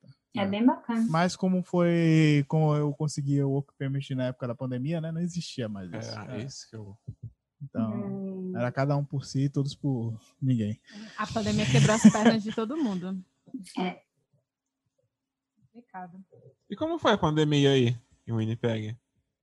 O pessoal se vacinou direitinho ou respeitava? Porque aqui em Calgary, é- em questão de vacina que foi de boa, mas no respeito não sei se respeitavam tão bem, não. Eu acho que no início as pessoas ficaram meio assim, não sei se é seguro, não sei o quê. Mas sabe o que foi legal? Como não tinha muita oferta, acabou assim o efeito que ninguém esperava, que como tinha pouca oferta, todo mundo queria. Então ficou assim aquela expectativa, sabe? Ó, dia tal, você que tem tantos anos vai poder tomar vacina. Então, todo mundo ficou na expectativa de chegar na idade deles. E aí, pelo menos todo mundo que eu conheço estava assim: tô olhando todo dia aqui para saber quando é que eu vou poder tomar vacina. Então, essa parte foi legal. Eu acho que se tivesse igual nos Estados Unidos, que desde o início estava praticamente todo mundo podendo tomar, acho que teria sido. Diferente. Diferente. É. É.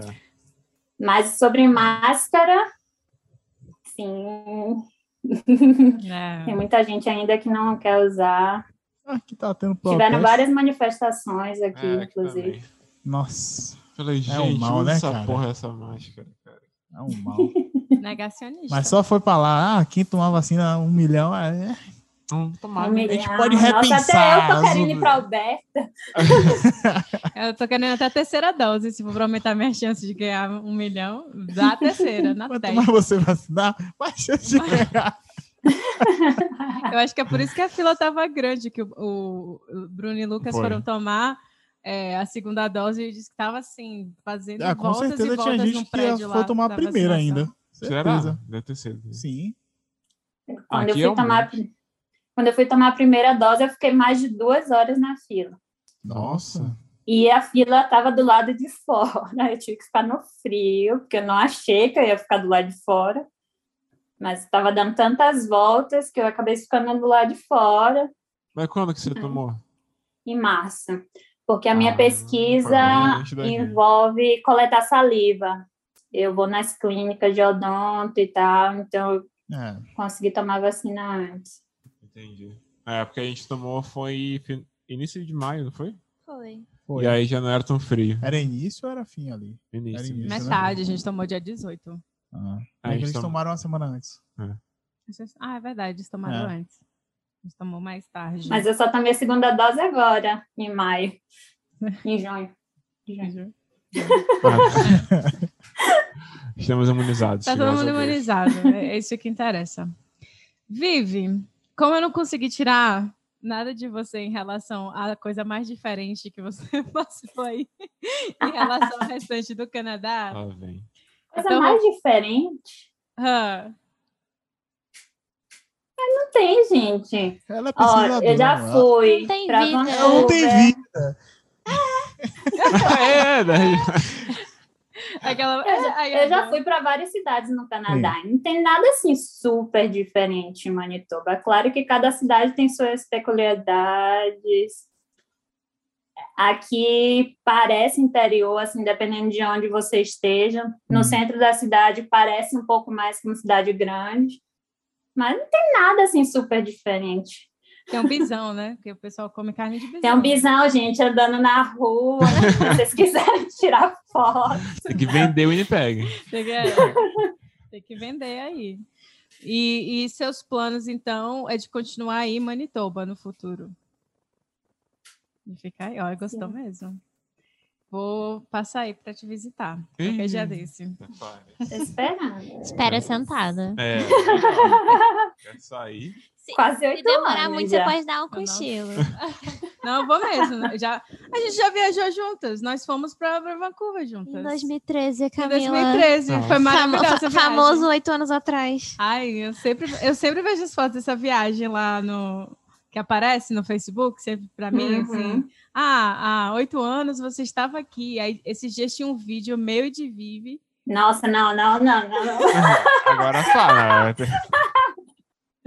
no ponto de ônibus. Lá, no- lá em Vancouver, ali Não perto do interrompe Stanley ela, Park. corta Danilo. Corta aí o microfone. E aí a gente lendo um negócio em francês. Ah, tem esse vídeo? É, tem um Gravado? vídeo lá no Facebook, a gente Não, tentando não ler. tem, foi destruída. Foi destruída. Cadê o Facebook? É engraçado. velho. Foi uma viagem meio doida que a gente fez. A gente saiu de Calgary de noite, não foi? A Foi. gente passou a noite toda viajando Greyhound. de Greyhound. Nem existe Nossa. mais, né? Não, Não, eles Na parte oeste. saíram. E aí tem, um, tem uma parte da estrada que você passa pelas montanhas. E assim, eu não me lembro muita coisa da viagem, mas eu me lembro dessa parte que a gente olhava para o lado do ônibus assim, era precipício. Viu? Eu ficava, meu Deus, eu vou morrer nesse negócio. Foi ótimo que você falou isso, porque quando eu falo isso aqui, o povo diz que eu sou dramática, que é exagero Não, mesmo. não, pera aí. É exagerado. É. outro. Eu falei, gente, não, vocês não É acreditam. porque a Camila é dramática. Aí tudo que ela conta é potencializado a mil. Aí a gente tem que ter o- a voz de outra pessoa pra. Não, do jeito que ela falou, parece aqueles caminhos assim ali no Peru pra ir pra Machu Picchu, que É, o ônibus tá derrapando. exatamente. Caramba, Mas foi quase isso pra gente. gente. Não, porque assim, Camila Tá não- vendo a A diferença? gente- Ela não Ela não consegue, ela não consegue. Vai, fala. a fala gente aí. saiu de, de Calgary aqui, Ah. aí tava, não tava nevando, tava tudo assim, seco. Sabe quando a, a neve começa a derreter, fica aquela lama, os, os galhos tudo retorcido e tal? Tava assim, feio, mas não tava nevando. Aí a gente subiu a montanha, neve, neve, neve, tempestade de neve, precipício. Tipo, eu só fechei o olho e dormi. Falei assim: se cair, eu vou morrer dormindo. É, Eu não vou nem Deus saber o que mais. aconteceu. é isso aí. É o tipo E aí- de pessoa que a gente quer viajar Outro do vai contar nas ferrugem. né? Lá. Ai, que horror. Tô Morre- brincando, vai fala aí, fala aí. Nossa, credo, Lucas. E aí a gente. Beleza, eu dormi. Quando eu acordei, eu já tava. Já tinha passado a montanha, tava num vale cheio de flores. O Vale dos Elíseos. Flores, não foi não? Lindo. Cheio de flores. Gente, estamos Morremos, aonde? É, morremos. morremos. Chegamos no paraíso. Foi isso aí a viagem da gente. Aí Vancouver já era ou- outro mundo. E para mim foi assim, né? Saí de Manitoba, que é, se não tem uma montanha, não tem nada. Era primavera, tava tudo seco, morto ainda. Eu não via uma flor em seis meses. Aí vai para Alberta, aquelas montanhas lindas, mas ainda tudo seco, morto. Chega em BC, nossa, aquele jardim lindo, tudo verde. Bem Cara, colorido. Estranho, né, velho? É muito estranho vida. isso, velho. Mas chovendo. Não, Não, não choveu. Foi assim, só. tava bom. Porra. Só tava um vento meio frio Mas ainda. a chuva é no inverno, no verão não chove muito. Ah, Ah, é? É porque lá Ah, então lá neva pouco, né? Então, é isso que eu, eu, eu não sei se, se você tá falando merda, mas enquanto, tipo, lá não, não neva, não chega a neve. Tinha, tinha um negócio das montanhas que cobre assim. Sim. Então, quando tá nevando nos outros lugares, Vancouver tá essa, essa chuvinha, entendeu? Por isso que no inverno chove o inverno inteiro. Mas no verão é normal. Acho que no verão, Calgary chove mais do que Vancouver, se pá. Nossa. Não, mas eu já fui em Vancouver no verão e choveu. Mas E é muito. frio. Eu já fui em junho. E aí aqui tava muito quente. Então eu falei, vou de camiseta, não vou nem levar um casaco. Vancouver é quente. Um vento gelado, porque é perto do, do Pacífico, né? Porque o Isso. ser humano Também tem paz no gente. Canadá. Não. não. É, fica aí, Vancouver não faz frio. Perto do Pacífico Faz frio. congelante. Faz frio sim. O Atlântico também é congelante. Você sente no osso é frio, assim. cê- eu lembro da gente saindo, assim, subindo uma, uma ladeira e aquele vento do mar, assim, a gente, uh, se É, tremendo. tudo. leve casaco. Mesmo que você vá em julho, agosto, Não, pelo menos um Canadá. casaquinho. Não, Canadá, leve casaco. Leve casaco. É. É, é bom. Bota na mala. Vive, antes da gente passar para o próximo bloco, porque você já conhece aí como ouvinte assídua, um errante, já sabe como é. Eu trouxe aqui umas curiosidades que eu achei de Manitoba. E aí eu quero que você me confirme isso ou não. Fale que é mentira, que eu achei isso aí no, no Wikipédia. Tem bison na rua? Tô brincando. É, ó, tem Tem. bisões na rua. Então, como eu já falei, o animal provincial é o bisão. Então, é, é, Manitoba tem o bisão como símbolo, porque na, nessa região daí, apesar de não ter agora, atravessando a rua, bisões, antigamente tinha bisão para tudo quanto é lado, bisões selvagens. É. Assim, deve ter nas fazendas mais afastadas, não dentro de Winnipeg, né? É o símbolo da, da província inteira. Ai, Mas pode bonitinho. continuar. Estava esperando você concluir o pensamento. O melhor, lugar, eita, o melhor lugar do mundo para ver uma aurora boreal é a cidade de Churchill, que fica aí em Manitoba, na beira ali da Baía de Hudson, que é também a capital mundial dos ursos polares. Frio pra Verdade. caralho, então. É muito frio. Frio, é muito frio. Urso polar já diz muita coisa, né? Não é? A aurora boreal também reduz. Eu só É sa- uma cidade que dizem que é bem bonitinha lá no norte de Manitoba e que realmente as pessoas vão lá para ver os ursos polares, a aurora boreal e a, a baleia baluga. Ai, sim. E aí, dependendo do, do período do ano que você vai, você vai ver coisas diferentes, né? Então, Sim. Mas- é bem quanto tempo daí da capital, sabe? É longe. É E é caro para ir. Por É, isso que eu nunca é fui. lá pra passar frio e pagar caro, né? Meu Ah, em casa. é- isso é temporário, viu, Vivi? Os humilhados serão exaltados. Temporada. né? É, muito em breve. Eu só sabia disso do urso porque uma vez eu assisti um- uma palestra com pesquisadores que estudam esse padrão de migração dos ursos polares na Baía de Hudson. Aí, Caramba. Interessante. aí eu, eu sabia disso por causa desse, desse estudo aí. Mas tu acha que eles ficam be- bebendo Coca-Cola? Não, o problema agora que eles estão vendo é que por causa do, do aquecimento e tal, o que acontece é que os ursos estão tendo menos tempo para ficar na, no- na Baía, em cima da Baía, né? Para caçar Não tem foca. tanto gelo para eles ficarem em cima, então eles estão invadindo as cidades, né? Isso. Então, é, e é legal porque eles têm lá, eles fizeram o mapeamento, né? Então, eles têm assim os pontinhos do ursinho e mostrando o deslocamento a cada ano e tal. Então, a situação está ficando bem difícil para eles nessa, nessa região aí. Uhum. Inclusive, eu essa- acho, Pode falar. eu acho que tem uma lei lá que você não pode trancar o carro. Porque se acontecer de alguém estar andando na rua e vem um, um urso polar, a pessoa tem que ser, tipo assim, conseguir entrar no carro, entendeu? Para se proteger. Então tem um Caramba. negócio desse, que você não pode trancar o carro. Que tal? Ah, Eu adoro isso. Tô com frio, acho que eu vou entrar aqui rapidinho. É, Eu vi um urso. Mas não quer dizer que você possa ligar o carro também. É. Não, eu só queria entrar mesmo, vai que tá que frio. Não vai deixar a chave para você levar o carro É, embora. aí, aí é mais. Não, eu só levei o carro pra não arranhar, Vai que o urso ia atacar o carro, né? né?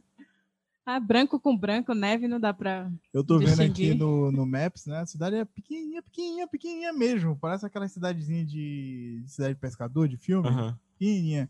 E o Google ficou indeciso, porque metade da cidade tá verde e metade da cidade tá branca, assim.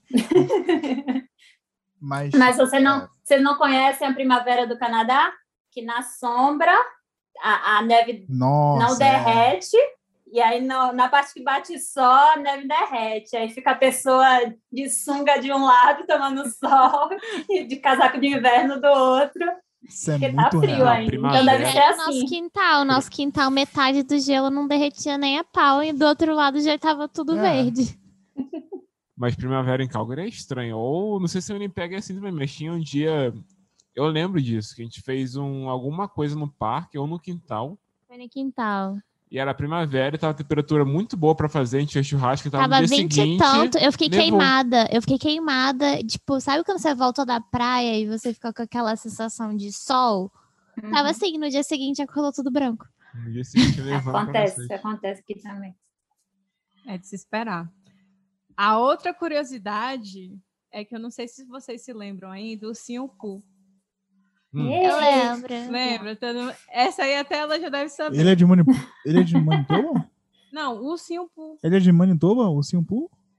O nome dele completo é Winnie the Pooh. E a história dele foi baseada em um filhote de urso adotado por um soldado de Winnipeg. Nossa, que legal. E Isso. aí o, o nome dele, ele foi batizado com Winnipeg. Aí o Winnie é de Winnipeg. Tá vendo aí? Isso. Calgary É. tem isso? Alberto? Não tem. Aí, ó. Foi Tem. para homenagear. Tem um museu aqui, nesse parque que eu falei, que é um dos maiores. Tem um museu do Winnie the Pooh. Ah, E que conta a história. Tem a foto do urso que foi adotado pelo soldado. É bem legal. Isso. E ele foi doado ao zooló- ao zoológico, alguma coisa De assim, Londres, alguma coisa assim. é, em 1900 e- Peraí, não, não, não, não. não. Ô, Peraí, peraí, peraí, peraí. Peraí, Aí não, é, não, não, não. Aí tem uma coisa errada nessa história. Peraí, você tem um senhor abandonadinho, ah, vou cuidar do urso. Aí eu vou dar pra Londres? Oh, gente, é, tudo ia parar em Não, Londres. Londres roubou. Eles É. não deram pra Londres. Londres falou, Londres ah, a gente tá precisando de um urso aqui, tá? Então, por favor, você poderia dar urso pra gente? Não foi doado. Bom, tanto lugar aqui pra deixar o urso aqui no bichinho aqui à vontade, né? Mete em Londres. Doado, a gente sabe, né? Doado. Cara, Inglaterra aspas. é um câncer, é um câncer disso aqui. Tem que se emancipar. a- Estragaram até a historinha do Poo. Meu Deus. Aqui, ó. Winnie was donated to the London Zoo em 1916. Então foi pra lá mesmo. Não foi doado nem. Não foi duelo nem fudendo. 16 ainda. Ah, então, em português chama de, de puff, né? O Ursinho. puff barrigudinho. Não. Não, mas tinha um falsificado que tinha um F. Aí todo mundo. Eu acho, que, eu acho que chamava de puff. No camelão tinha um puff. F, mas o desenho é sem F. É o ursinho Pooh. Ah, Eu não lembro. tão fofinho. E a última curiosidade é que o Winnipeg foi a primeira, o primeiro lugar no mundo a desenvolver o número de telefone de emergência 911, que é 911. Vocês sabiam disso? Caralho, Não. o Canadá faz as paradas que Uhum. ninguém acha que Que fez, né, ninguém acha que velho? fez, o cara realmente... Rapaz, velho. Aí, Aí, ó, pra quem diz que o Canadá não faz muita coisa, o Canadá mudou muito em muita coisa, velho. Mas qual será que- foi a razão do- da pessoa criar um 91? Acho que sofria violência em casa e falou: não, Não. eu tenho que, eu tenho que parar isso aqui de alguma forma. ser frio, tá passando frio pra cacete, tu liga pra te buscar. Mas por que 911? Não podia ser só assim, o mesmo número várias né? vezes? 999. Pô, é mesmo, né? É Pera mesmo, é, fez lógica isso aí. Agora- Você tá me desesperado, você, vai, você ainda tem que achar um número embaixo, outro em cima. Mas aí você, aí você ia ter muito trote, muito coisa que. É, então, Discando fez errado. lógica aí também. de discar errado, coisa do É, tipo. pode ser alguém com É. epilepsia sem querer e clica três vezes. Então, ó, tá brincando, cortou, cortou, cortou. Cara. Cortou. Alguém É. com toque fica três vezes toda hora assim. Tá? Na verdade, a pessoa pode ter simplesmente. Qual o número que eu gosto? Ou Nem talvez. tudo tem É. uma explicação. Ou talvez que ele chama de. Como é que é? Que você disca com a bunda? Que aí você coloca o celular e aí Nossa, o celular essa fica. daí foi dis- pior do que eu falei. Não, gente, é porque é comum. Às vezes você coloca o celular no bolso e aí ele, ele, tá, Ele ia pra polícia. ele tá destravado. Se você tá ali digitando com, né? Do nada tá SWAT na sua casa. Imprensando. Opa, desculpa minha bunda, desculpa vocês. Mas se você. Não, é importante até falar isso. Se vocês ligam para esse número e aí não responde, não fala nada. A polícia tal, vem, é. eles ficam no seu pé para saber realmente se tá acontecendo alguma coisa ou não. Do Ele- nada. Você ligou para esse número, eles ligam de volta. Você ligou para esse número, tá É tudo bom, né? bem? Que é você pode falar, né? Se- eh, não, se- Uhum. porque eles têm todas as estratégias para saber se "Não, você tá amigo, numa meu situação de... Tem certeza que você não quer uma pizza? Ah, essa história de pizza aí que você Foi falou, teve não no, foi? não, foi no Brasil. Foi que no a, Mulher, Brasil. a mulher pediu uma pizza, mas na verdade era um pedido de socorro. Ah, Tá vendo aí? Viu? Fica aí. É. Às vezes uma pizza é um socorro. Pra não fazer o jantar. Nossa, Menos. As piadas corta de essa tio. parte, corta. Menos você tá com as piadas de tio Nossa hoje. Senhora. Ah, mas eu já tô com idade de fazer piada de tio também.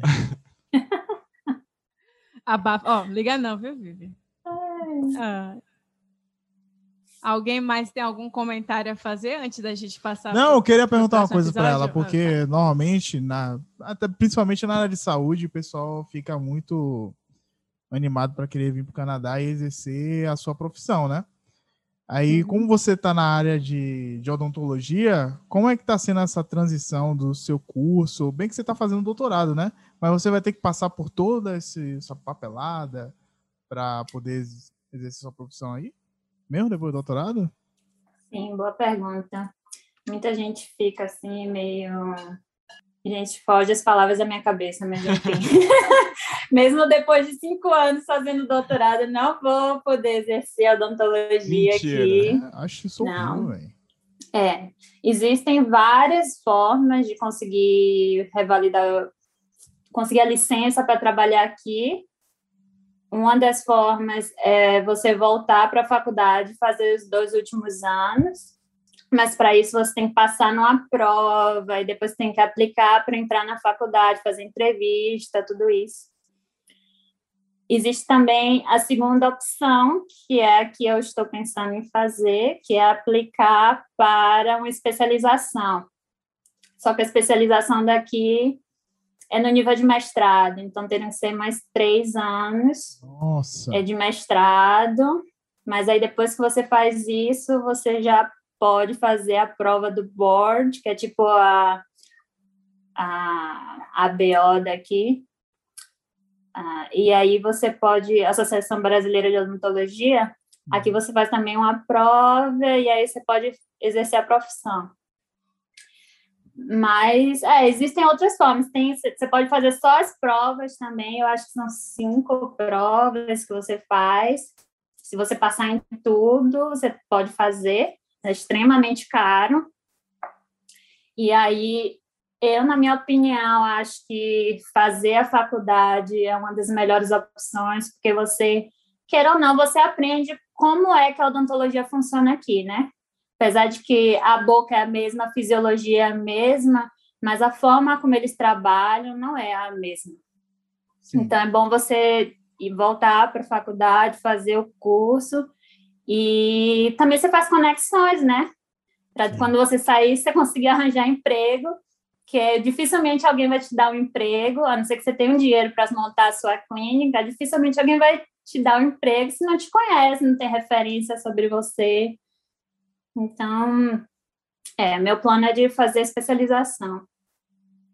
Era isso. Inclusive, se Hum. vocês quiserem, conheço vários brasileiros aqui que são dentistas e estão passando, estão no processo mais avançado que eu, desse processo de validação.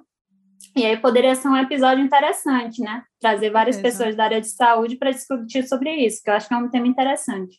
Com Sim. certeza. Bastante. É, foi até bom menos se perguntar, porque eu ia te perguntar isso, se mudava muito é, essa, essa forma de, de tratar né, a- da saúde bucal é, aqui no Canadá, com relação ao Brasil.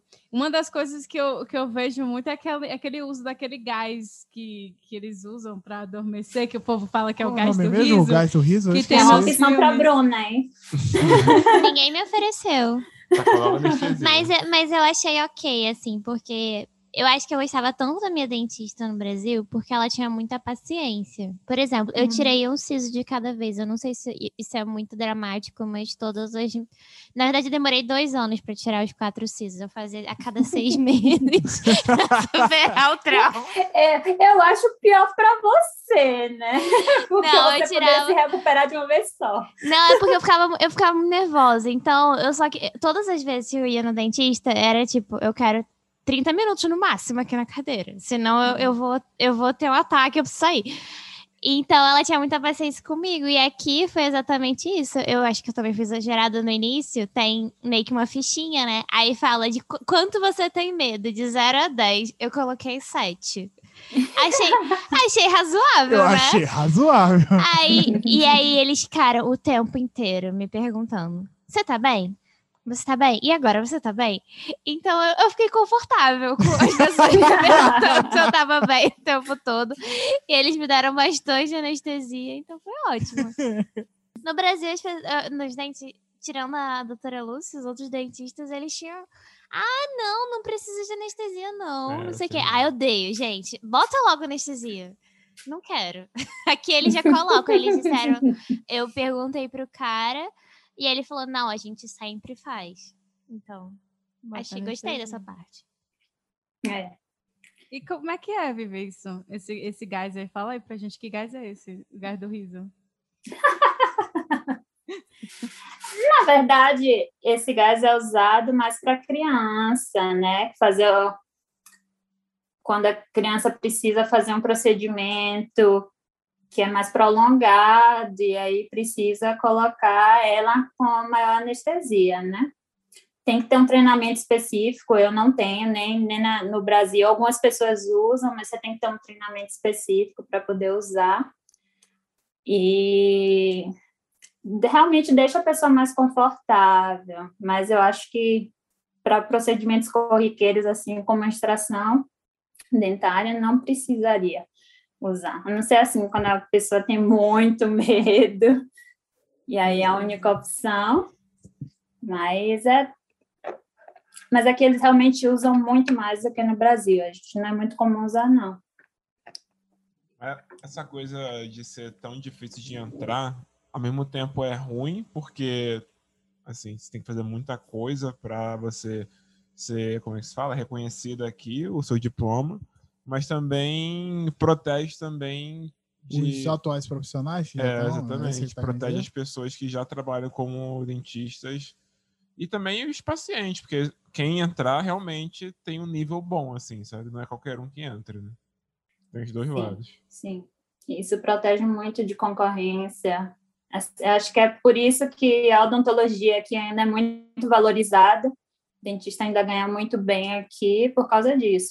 Para você ter uma noção, na província inteira de Manitoba só existe uma faculdade e geralmente se formam 30 alunos por ano. Nossa! É E aí, para pouca você ter uma gente, noção, em Salvador, só a UFBA forma 45 por semestre. É. E tem ainda outras 10 instituições de odontologia lá. Então, assim, você percebe a diferença, né? Sim. Por isso que eles têm muito controle, assim. Para você entrar é muito difícil. Eu também acho sacanagem, por exemplo, você perder um tempo fazendo doutorado e nem ter um reconhecimento também, né? É, eu também acho, pô. É injusto. É a mesma coisa para biólogo também, que se eu quiser atuar como bióloga mesmo, Gente, pra que serve o doutorado Eu então, gente? não Eu quero entender essa parte aí. eu tenho que fazer um processo Que vocês estão sendo desgastadas psicologicamente pra dizer, né?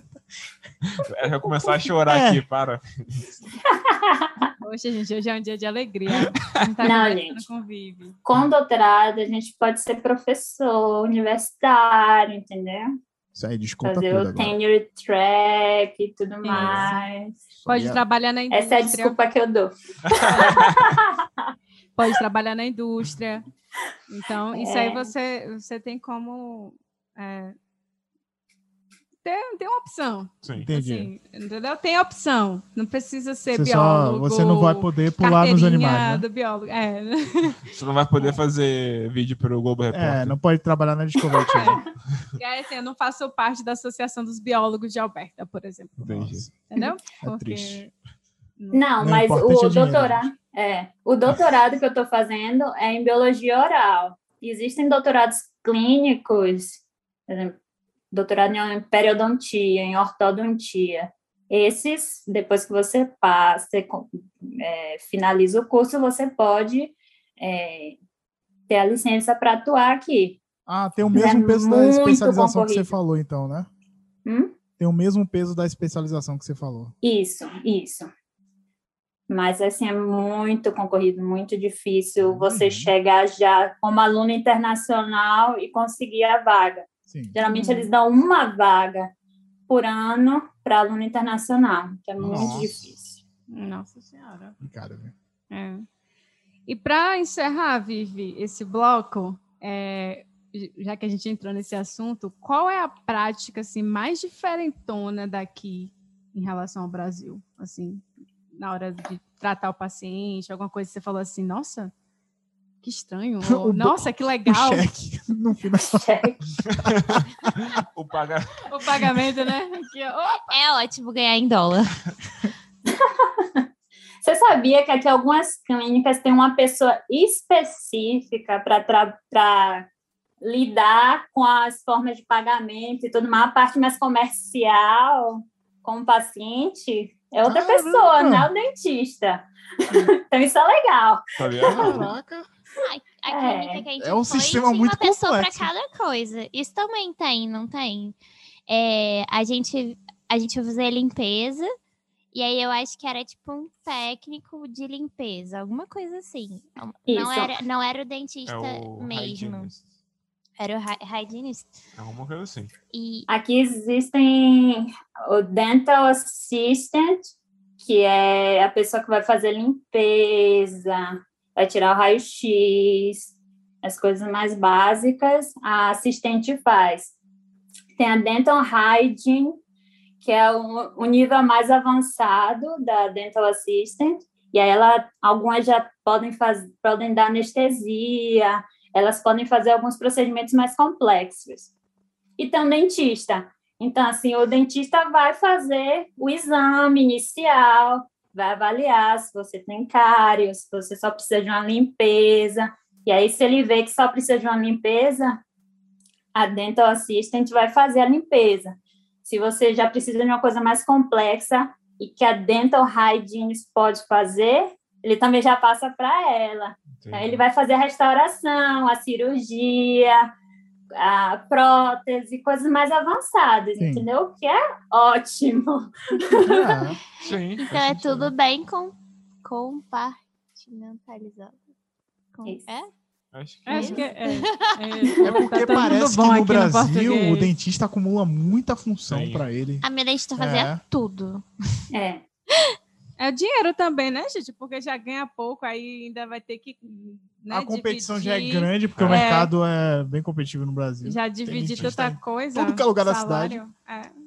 A minha nem, nem a secretária tinha, ela que agendava, fazia tudo. Nossa, velho. É, realmente. E geralmente, quando tem a secretária, é a dental a assistente de dentista que vai tanto te atender na recepção, marcar a sua consulta, como vai para dentro do consultório, ajuda o, o dentista fazer os procedimentos lá, depois volta para a recepção para marcar É. o seu, Aham. seu, é sua consulta, né? Retorno. Então, a- a- uma pessoa só vai fazer a função de todo mundo, que aqui cada um tem a sua função. Sim. Isso é bem bacana. Isso é legal. Estaremos torcendo por você e por seu dia de glória. Sim. Vai chegar, né? obrigada. Chegará, Vocês vão chegará. ser meus pacientes aí no futuro. Ó, não, não, não. Não, não. Então, vamos discutir o desconto. Já, já passa o contato da pessoa do valor aí. Vou aí pra Manitoba se você fizer o É, vocês vão ter que vir precinho. para Manitoba. Precinho, Não, não, se for no precinho, Não vai. precisa. A Vivi fala, tem que ser brasileira mesmo, Não, né? gente, tem gente Ah, que vai não. pro Brasil. Porque mais aqui é mais, É mais caro, é.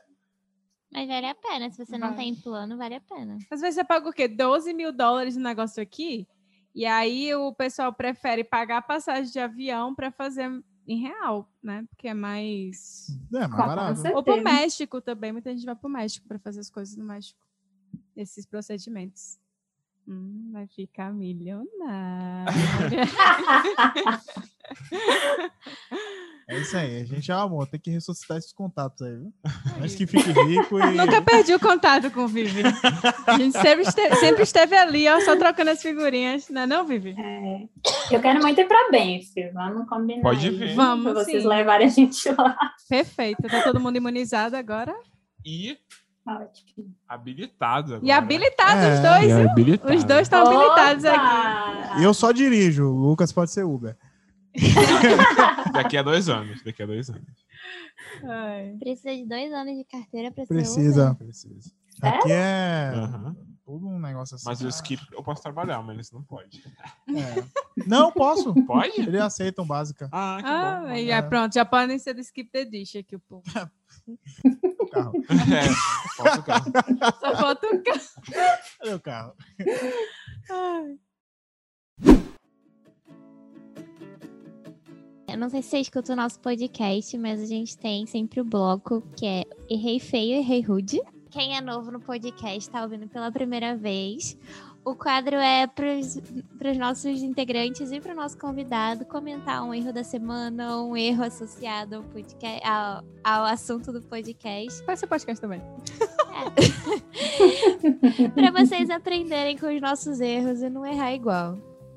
Quem vai começar essa semana? Quem aí, quem aí errou Eu. essa semana? eu quero. ou O esse Lucas só acertou. Acho Ou na vida. Esse. Na vida. Quando eu não tava acertando, eu Lucas só tava jogando videogame. Então, voltando, né, ao calor que está acontecendo no Canadá, que todo mundo tá aí Nossa. comentando, minha família no Brasil, você tá bem, você tá viva?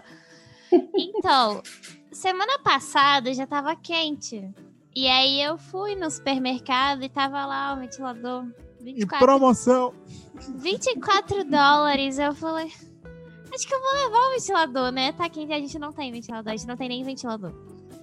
Que a gente não. a- ano passado a gente morava em basement. E no basement não fez tanto calor. A gente nem, senti- nem sentiu calor ano passado. Só na rua. Pra falar a verdade, a gente foi na rua. Falei, nossa, tá muito quente. A gente voltou e tava de boa. Mas aí, é, eu vi o ventilador, eu falei, vou pegar. Mas eu falei, ai, é feio, né? Não gostei desse ventilador, não sei se é bom, não pesquisei. Aí eu falei, ah, não vou levar agora não. E aí chegou a tal da onda de calor, chegou a 38 graus e a gente Olha. tá dormindo aqui sem, sem ventilador, sem nada. Porque quando eu falei, nossa, tá quente, acho que tem que comprar o ventilador, Não tinha. não mais. tinha mais em lugar nenhum. Eu acho que Oh, talvez. Eu acho que dava pra encontrar, assim, quem tinha carro pra ficar passando de loja em loja, mas a gente ligou pra várias lojas, ele foi em uma que a gente achou que tinha e não tinha. Eu falei, cara, você vai, você vai ter. Vai ter uma insolação procurando por ventilador e vai ser pior. Vem pra casa que a gente aguenta. E aí, o meu ventilador tá chegando agora que está de novo 20 graus. Tá ficando frio de novo. Mas eu vou usar essa bosta, porque eu comprei agora, eu vou usar. claro. Usar. Então, gente, olha, olha a previsão. Olha a previsão, viu que tá quente? Compra antes. Tá Não bom. espera chegar o calor pra comprar o ventilador, barra ar-condicionado, barra alguma coisa pra te ventilar. É porque vale ressaltar que as casas daqui parece que elas já são, elas já têm um, isolamento assim para manter o calor dentro de casa. O calor não sai, ele vai ficar ali. Então, se você tem uma temperatura de 38 graus, imagina como potencializa dentro de casa. Parece que sua pele tá queimando o dia inteiro, assim, Ave aquela- Maria. e é seco aqui, né? Então, assim, você fica com aquela agonia, parece que a água do corpo tá indo embora. É uma sensação muito estranha. Mas é a sensação de calor aqui é estranha. É diferente do calor É, de Salvador. Muito diferente. Isso é. E do Rio também. É. É estranho mesmo. Acho que é por isso que o povo acaba morrendo mais, né? Porque não sente, assim. Você sente que tem, tá tendo essa agonia, essa coisa, assim. Mas não é que nem em Salvador que você, pô, vai, tô suando muito, tá muito calor, tô peguenta. é, eu não sei explicar, só sei sentir. Sim. É, aqui é seco, né? Só vai roubando a umidade do seu corpo. Assim. É, e- fica suado. Então, isso, isso é uma coisa que eu queria comentar. Eu, eu não pode ser burrice minha, tá, gente? Mas eu sou uma pessoa que não bebe muita água. Eu tenho muita dificuldade de beber água. E uma das minhas dificuldades de beber água é porque eu acho que minha bexiga é muito pequena. Enquanto eu bebo água, eu faço xixi o dia inteiro. Isso me, me irrita. Então eu acabo não bebendo muita água. E aí, agora nesses dias estava muito quente, eu bebi água o tempo inteiro e eu não tava fazendo muito xixi. Então isso prova como as pessoas morrem desidratadas. Sim. Uhum. Porque não tava. E só que acontece que você não fica suado, é muito estranho. É. Eu tava com muito, muito, muito calor e ainda assim eu não tava suado. O único dia desses todos que fez 38 foi o dia que a gente tava lá fora que eu suei. Aqui dentro, nada. É. É, É você percebe pela pele como Isso. fica seca, né? Sim. A boca A fica boca. seca. É, é bem. Bizarro. É É bizarro. porque no Brasil você sabe que tá quente porque você fica molhado. É, É escorrendo. Pensamentos molhados. Aquela sensação Onde você de, senta, de gruda. É. Aquela gotinha que sai do pescoço e vai Fica É. até parecendo velcro. O que tu coloca na pele fica pendurado. Mas aqui parece que o corpo tá pedindo socorro. Você fica, meu Deus, o que que tá acontecendo comigo? Ai, foi tenso. Ó, o meu erro feio, erro rude foi por ter julgado muito os basements, os lower levels. Você vai morar onde? Porque agora eu vou morar. Gente, eu vou morar no lower level, tá? É a primeira vez que eu estou falando isso. Já alugamos o nosso local. É um lower level, é metade basement, metade pra cima. Primeira vez que a gente vai ter essa experiência.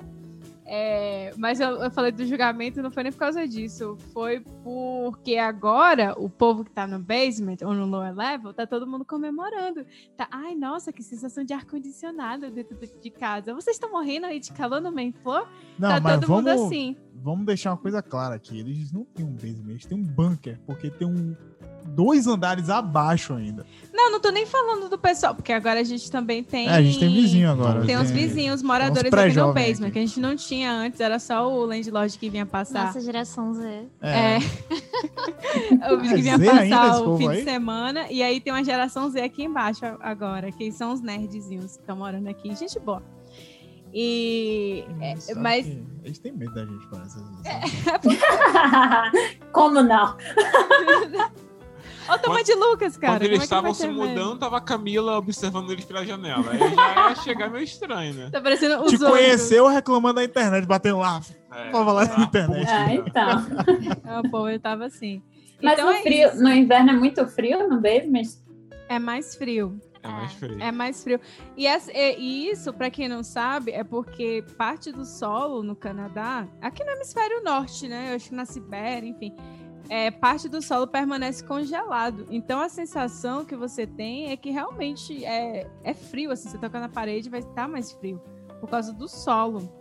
Então, até no quintal, esses dias eu tava até falando pra eles, tava quente pra caramba, e eu deitei assim no chão, sabe? No, no mato, assim, na grama. E aí tinha Olha uma o área que carrapato. Deve ter uns, uns grudados aqui, depois eu vou até olhar, porque é mais. esses tempos aí a gente tava. O mato tá alto no quintal. É, e eu senti o chão geladinho. Assim, eu falei, cara, o chão tá maravilhoso, tá gelado. Vamos deitar no chão.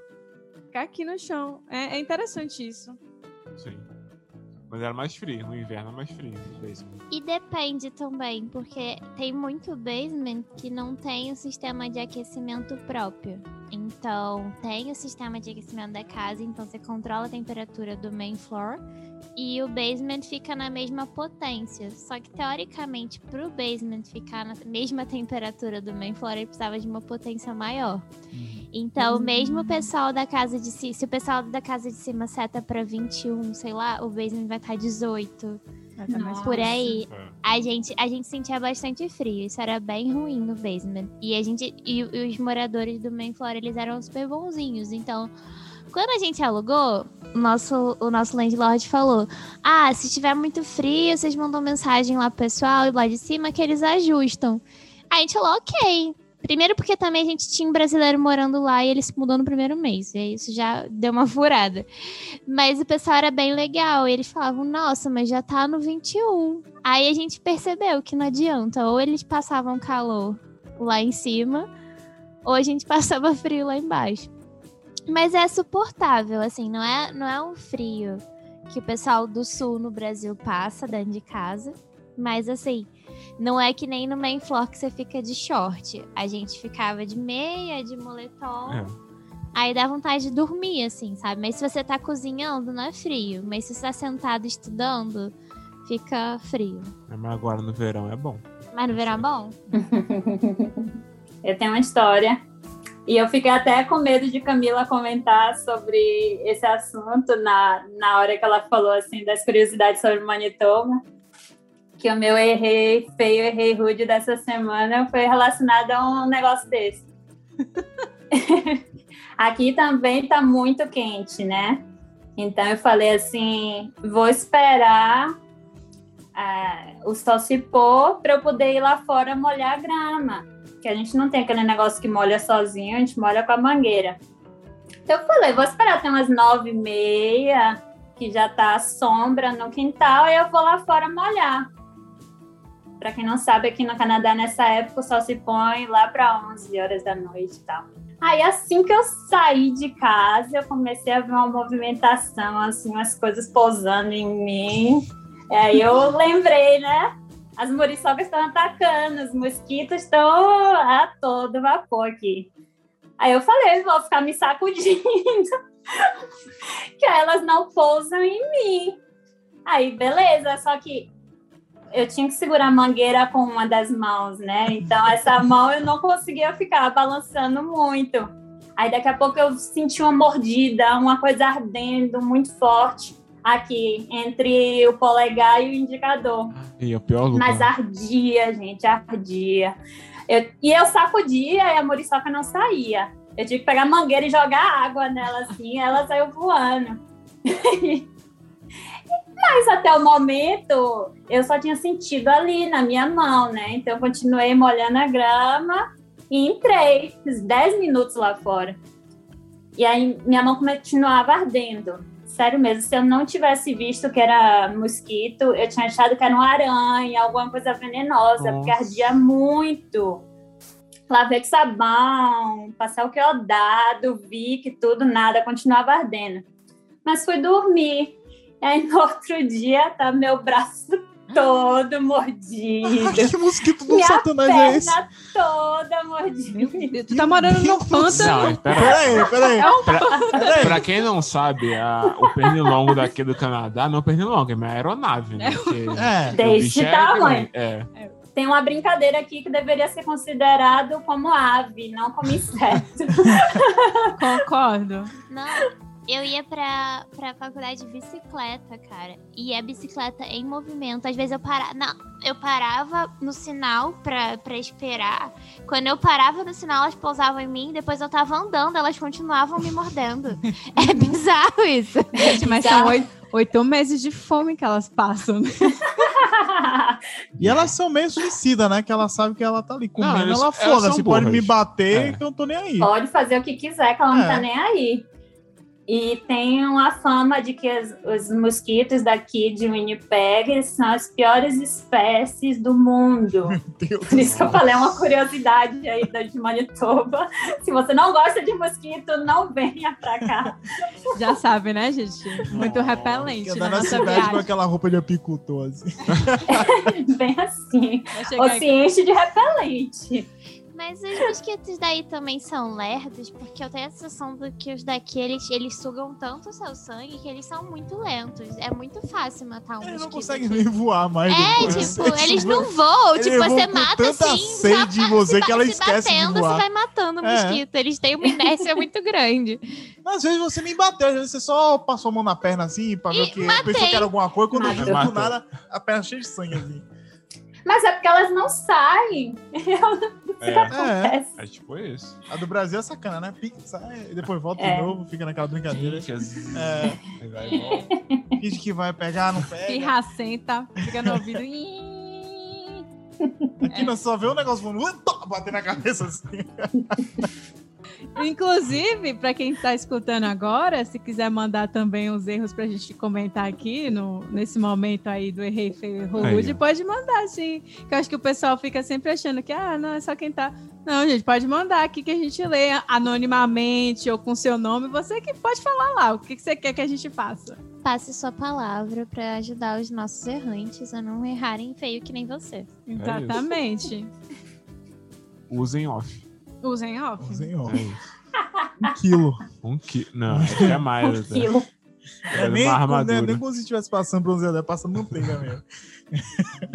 E o que dá mais raiva é que você não tá na beira do lago, ó, aproveitando a paisagem, né, olhando o pôr do sol. Nossa, eu fui ali rapidinho no quintal. A gente tem uma vasilha de 2 litros. Tinha. Tinha Tinha. 2 vasilha de litros de óleo de coco que ficava aqui na dispensa. Na numa- verdade, quando a gente guardou o óleo Uma de parte coco, de ele era pasta. Sim, era Ele era pasta. pasta, ela, é. ela deve saber disso, não é por causa do- das temperaturas daqui, né? Que o óleo de coco chega a 25 graus, ele liquefaz e depois, é, a- quando abaixa a temperatura, um pouquinho só, aí ele já fica aquela coisa dura, né? Pasta. E aí a gente tinha esse pote que a gente deixava na dispensa aqui embaixo, que é bem apertadinha, assim, era uma parte bem apertadinha. E aí ele ficava mais lá pro canto. E aí o que, que aconteceu? Esses dias aqui a gente na cozinha. Não, olha, olha o que pode ter acontecido. Ele já pode ter. Pera, eu tô explicando pra Vivi, pra Vivi entender o contexto. Não, calma. Eita. É, aí aí é. aí? Não, deixa- mas deixa eu te falar Vai, uma vai, coisa. Vivi, Deixa eu te tá falar bom, uma coisa. Conte aí, vai. Você tá querendo supor que foi naquele dia, mas Não, ele poderia já estar falar- virado há muito não, tempo. eu não. Enfim, o Entendeu? pote estava lá dentro, virado, e ninguém percebeu. Não, ninguém sabe qual foi o momento que aconteceu. Porque tá, também tá empedrado, você não, né? Deve, Duas alguém deve coisas. ter pegado, ele virou e ninguém viu. Mas foram duas coisas. Ele, além de estar virado, Hum. quando fecharam da última vez, ficou aquele fechamento que ficou uma passagem. Errado. Isso, Entendeu? ficou meio frouxo. E aí a tampa frouxa, 38 graus, o que, que aconteceu? Vazou 2 litros de óleo de coco na dispensa. Aí tinha umas coisas de Todas as vasilhas da tempero, tavam as vasilhas coco. plásticas que a gente usa Tava e tal. E aí virou, tava assim, Nossa. tava uma poça de óleo de coco. E a gente viu isso, tipo, fim de dia, depois de passar a tarde E aí já foi o piscina. segundo erro, né? Que esperar o dia inteiro pra fazer a marmita do dia Isso, seguinte. que o Menderson, exatamente. Ah, dá foi licença, Bruno. Oxe, Mas vocês não estão lembrando mesmo. Eu lembro que todo mundo erra, gente. Todo mundo eu ia fazer a comida mais cedo, mas me levaram, é, vamos pra piscina, porque a gente tá com a Porque a piscina gente tem de piscina, plástico é, um tanque. Mentira, você não foi É. pra piscina. A gente Lavação tem um suja. não foi, não. começou a treta aqui, ó. Vou Aí ter já- que criar um novo quadro aí. Tem que- é. De roupa É. suja. Vem cá, qual foi o dia que isso aconteceu? O, o do podcast foi o dia que você foi na piscina. O da comida tu não foi, não. Pois então, aí a gente tem Se esse eu não tanque. lembro, não, não, não tem como comprovar isso. A gente tem esse tanque que a gente chama de piscina lá no Pô, fundo. é uma piscina. É uma não piscina, é uma tanque. piscina, é porque ele parece um tanque, cara. Não parece um tanque Ele, ele tem a mesma cor do tanque do do, tanque. Brasil aquele azul. formatinho assim de. gente, parece o que aquilo? Uma chuca. Um, um, um negócio assim, porque ele é meio. Ai, Por quê? Piscina de plástico de quintal. É uma piscina de plástico, só que ela é diferente. Vives deve saber como é que é. Aquelas, né, que você vai enchendo, enchendo, aqui tem é mais durinha do lado assim. E aí tem uma boia em cima que eu acho que dá o, o equilíbrio, né? Na hora que a água sobe assim e Uhum. pronto. É tanto que se você ficar muito na borda, a água vai toda embora. e aí era essa piscina que a gente ficou aí, esse feriado, né? Do, do primeiro Canada Day. E aí, aí pronto, aí foi de noite que resolveram fazer essas coisas. Aí de noite tá lá, todo mundo na cozinha, tirando o óleo das Resolveram não, eu coisas. resolvi. Não. Tirando óleo de tudo. Pois Isso é. Foi maravilhoso. Um queimado, um calor. A Foi- cozinha O A meu cozinha- cozinhar que de você noite foi um tocava, acerto, porque começando. eu vi. começou. Eu vi, fui eu que achei o óleo derramado. Porque eu quero falar aqui também, antes que eu acredito que o editor vai cortar tudo errar, isso. né? Porque o É editor vai difícil, falar que cara. bagunça é essa, conversa paralela, um monte de coisa, eu vou cortar tudo.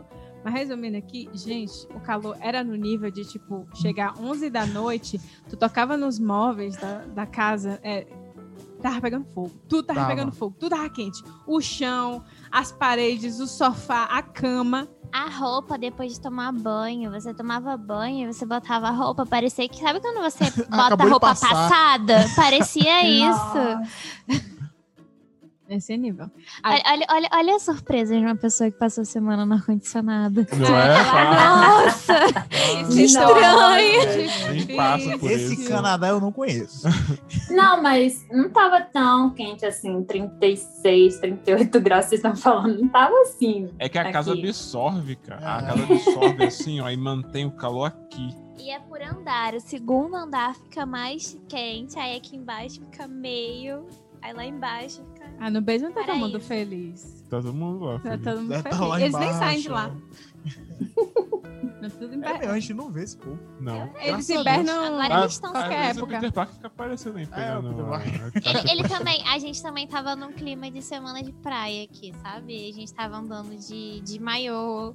E aí, e aí o pessoal lá de trás tá no mesmo clima. Ele sai aí de manhã descalço, de bermuda, vai lá na frente, volta. É, tá todo mundo A gente tá na praia, de gente. top. É. Tá, tá ótimo. É o máximo de praia que a gente consegue chegar.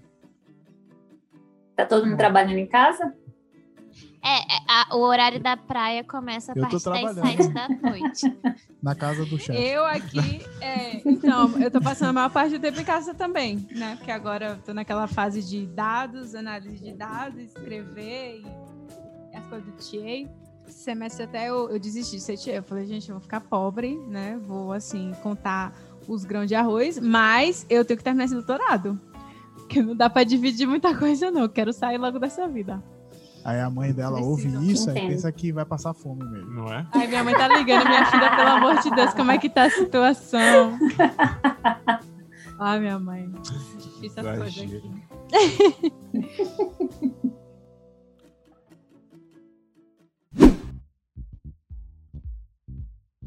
Então, nosso último quadro, chamado Para Não Errar, que é onde a gente dá algumas recomendações, seja de comida, livro, seriado, filme, passeio, lugar, qualquer coisa que você queira recomendar para que nossos, ouvi ou, para que nossos ouvi ouvintes apreciem.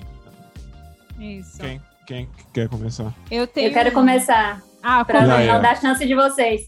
Pronto. Ai, meu Deus. Se você falar. Vai, fala. Ai, fala. Brincadeira, o filme lançou hoje, né? acho que vocês nem assistiram, The Tomorrow War, Ah, que não. é Da Amazon. da Quero Manhã ver. da Amazon. É, É bom? assistam, é bom. Assistir depois. É com quem mesmo? É sobre É o quê? com o cara do. Ai, como é Chris Pratt? É, Chris Pratt, do É. Guardiões da Galáxia. Ah, tá. Isso. Isso é bom. E é sobre o quê? O filme? É uma guerra que acontece no futuro e aí o povo volta para o passado para poder conseguir reverter a situação e aí pega o povo do passado, leva para o futuro para lutar nessa guerra, nessa guerra contra alienígenas. É bem ficção científica. Mas é É legal. bom porque é não exige muita realidade, então você só aceita. É, fala que ela É. que eletromagnetismo, aceita. Sim. Tá ótimo. E Gosto assim. e eu também quero indicar o podcast Erro 404. Ai, Muito ai. bom. É o primeiro ouvinte que indica o nosso podcast. Pois é. Que honra. Eu tenho uma indicação pra fazer. Não é o podcast, não, né? Escuta nosso podcast, é a primeira indicação. Pra vocês ficarem antenados do que está acontecendo no Canadá, no mundo. A gente está aqui sempre passando as informações fresquinhas. E também o filme Paternidade do Netflix, que a gente assistiu esses dias. Eu e Menderson. Muito Como legal. sempre, eu dando boas indicações pra sacada. Ela roubou a tua? Não, foi Não. no dia que. ah, Foi assim: a gente, a gente tomou a vacina, aí no outro dia tivemos uma reação. É, é normal, viu, gente? Pro pessoal aí que tá com medo de tomar vacina. é, acontece, você vai ficar com o corpo assim meio dolorido, uma dor de cabeça, assim, uns enjoos. Mas no outro dia você já tá bem. Só que nesse dia que a gente tava se sentindo assim ruim, tava com febre e tal. Aí eu tomei um Tilenol, melhorou um pouco, aí eu consegui sentar no sofá, né? Porque eu tava com tanta dor no corpo. E aí eu falei, vamos assistir alguma coisa pra distrair, porque tava 31 graus. Você tá com febre e ainda tem 31 graus, assim, no seu juízo. E aí a gente assistiu esse filme. Ah, foi bem aleatório. Fui eu que coloquei, não foi nem você. Fui eu, que, coloquei. falei pra você do filme. Eu falei, moa, bora assistir esse filme aí. Eu coloquei o filme. Tá, tá eu passou certo. lá no Tá, Netflix, tá bom. eu coloquei Tá, o filme. tá. E assim, foi bem. Eu queria um filme, ah, qualquer filme, só pra distrair a Um cabeça. filme né? que me ensine o que. não. Não é porque a gente tá querendo ser pai, não, viu, gente? Foi só porque. Não, mas o filme nem é muito. É, é, pra, é pra- muito assim, o nossa. filme é pra quem não quer ser. Muito emocionante o filme, não. Não, é emocionante, É mas não é quê? muito assim, ah, O filme é sobre. ah baseado na história real de um pai. Um pai Que tem que criar o bebê sozinho. A filha Imagina, dele sozinho. velho. Não. Então aí mostra. Ah, é com aquele Kevin Hart. Isso, É, isso, é. isso, ele muito mesmo. bom. Uhum. E aí o filme é bom. O filme é bom. Eu recomendo, assim. Não é aquele filme, ai meu Deus, vai ganhar o Oscar. Não, é um filme, assim, meio, meio divertido. Até porque o que ganhou o os Oscar não é esse filme todo bom, não, viu? Não, mostrando os perrengues. Não, o que eu quero dizer é que não é aquela, aquela coisa assim, drama pesado, que você vai ficar, sabe, acabado chorando. Não, é, um- é um filme legal, leve, assim, e conta essa, essa dinâmica aí de ser pai é, solo, né? E, e aí foi legal, gostei. Assim. É meio assustador Uma boa nos primeiros cinco minutos. Você... É mesmo? E a outra indicação que eu tinha, eu não consegui achar aqui qual era o site, mas eu acho que se você colocar. É, Pirate Bay. Não. é Number Generator, some- alguma coisa assim. Number. É, Você vai gerador, gerar o que, crack? gerador de número. Não. Porque, hein? porque deixa eu te dizer qual foi a situação. Eu tava. Não, é, sabe que se tu, bot... se tentando- tu for no Excel botar igual. Random. Randall, Eu também acho. número, né? Você não Não. sabia disso? Não, mas isso aí não serve pra mim. Não, tinha que ser um que gerasse uma lista de números com espacinhos e nada de. É, desse negócio de barra e tal. Tinha que ser um do lado do outro. Pra quê? Eu es- es- estou me aventurando nos códigos, né, gente? Hum, tenho que analisar uns dados. Aí não tem muita escolha. Eu tenho que usar o R, que é a linguagem preferida dos biólogos e tal. E aí eu fico aqui só quebrando cabeça com R, porque o R é um, é um pé no calo. Não, um calo no pé. É um pé no calo no É um pé no carro. É um calo inteiro. Não existe nem mais pé, é o Eu calo. concordo, eu também tenho que usar o R, é dor de cabeça. É uma dor de cabeça sem fim. E aí, é, eu tenho um, colaborador e tal, que a gente está trabalhando nesse projeto, e, e aí ele adora o R, e aí eu já não gosto do R, e aí só sobra pra mim, porque ele manda os códigos dele lá, e aí eu fico olhando os códigos dele e falo, meu Deus, o que é isso? Pra onde eu vou? O que é que eu faço? Né? Fica assim, a gente. Eu olho pro código, o código olha pra mim, a gente não se entende e fica essa confusão. E aí ele usa um, um outro sistema que pega o R, sabe? É um negócio assim mais avançado. E aí ele consegue gerar umas coisas assim para você selecionar, sabe? Não selecione as variantes que você quer, é um negócio bem bonitinho. O meu caso é o R Studio, que é basicamente uma lista lá de coisas que ele te dá e fala: selecione o número, colo colocando o número que você quer.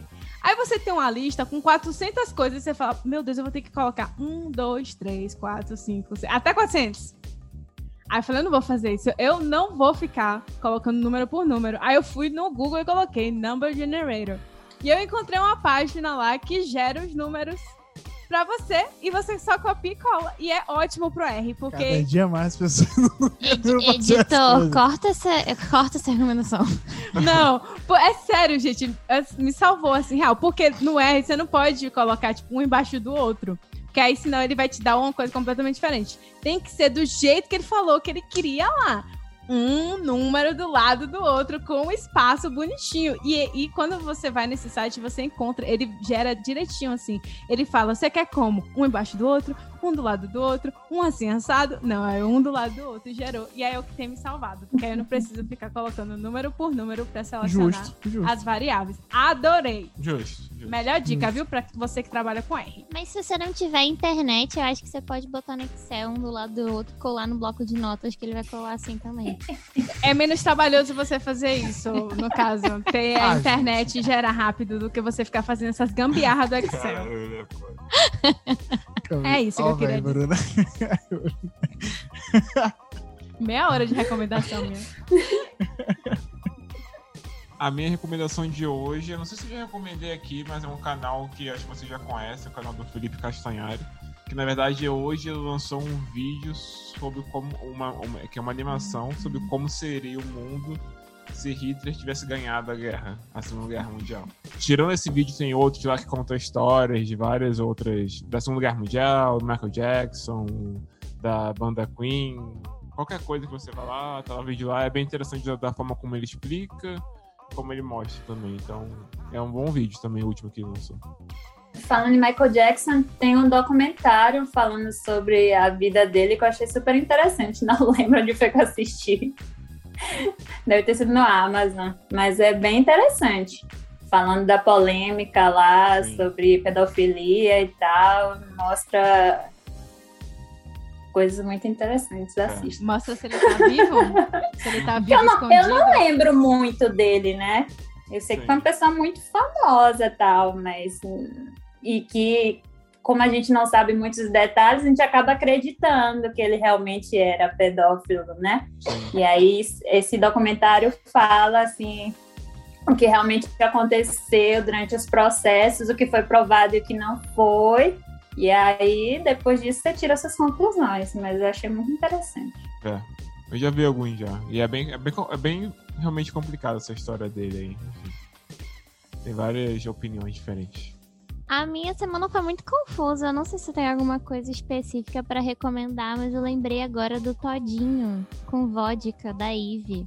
Ó, E eu acho que só vale recomendação aqui no podcast.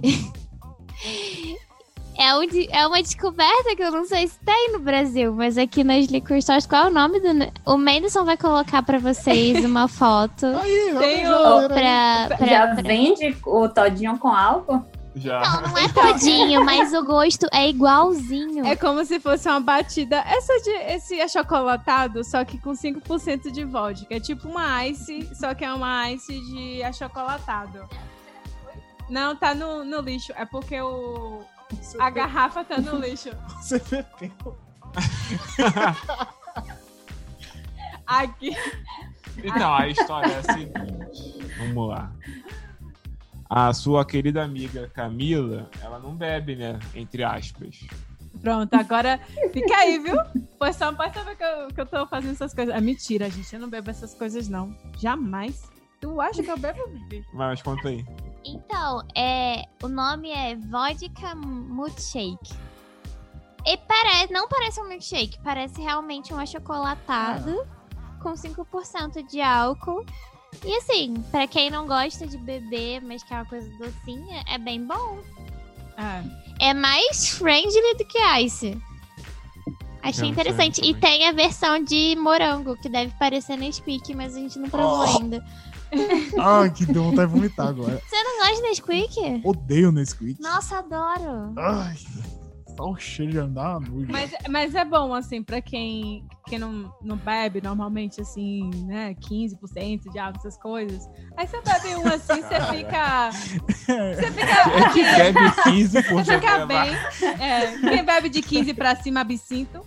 É, Mas qual é o normal da cerveja? Eu também não bebo. É a mesma coisa, é É a me- é a mesma 5%. É porcentagem. 5%. É Não 5%.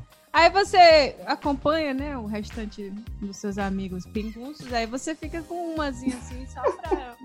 Hum, tá. Só pra falar que tá bebendo. Só pra Seus que amigos tá pinguços não vão te levar muito a sério, não. É, Mas... Eles vão rir da sua cara, vão falar, você tá bebendo todinho.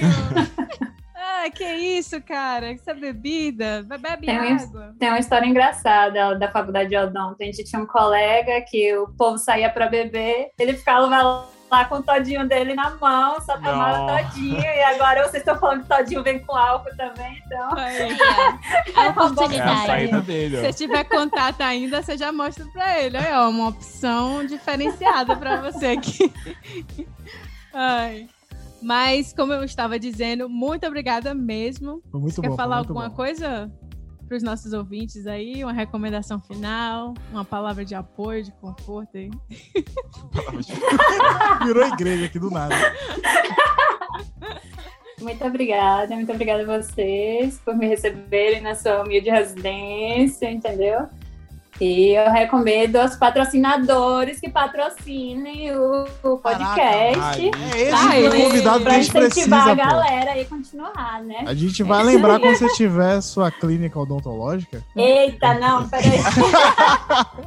A gente, a gente vai passar a palavra, porque aqui em Calgary, médico e dentista, você fala pra um brasileiro e já era. Vai Passa ter palavra, fila, já vai foi. ter É, fila de brasileiro. O Verdade. nosso médico de família só atende as recomendações brasileiras.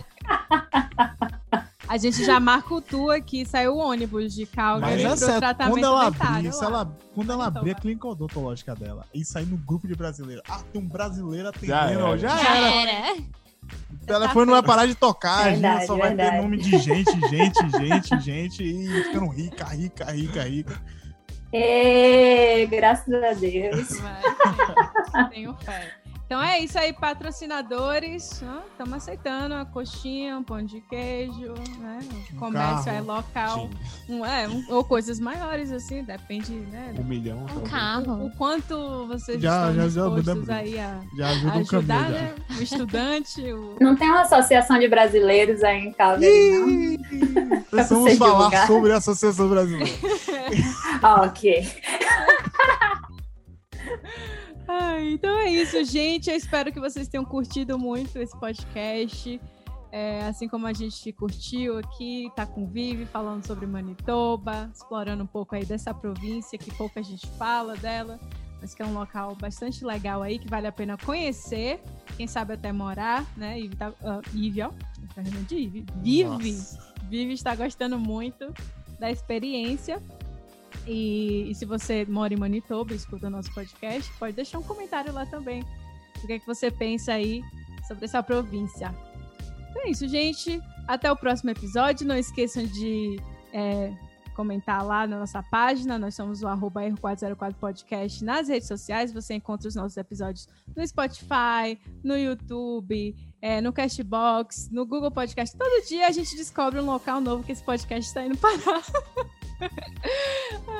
Então é isso. Fiquem aí é, curtindo o resto do dia de vocês. Não sei quando vocês vão estar Ou escutando. noite. Ou Ou noite, É. ou a faxina. E até o próximo episódio. Tchau. Tchau, tchau, gente. Tchau. Tchau. Tchau, gente. Tchau. Tchau.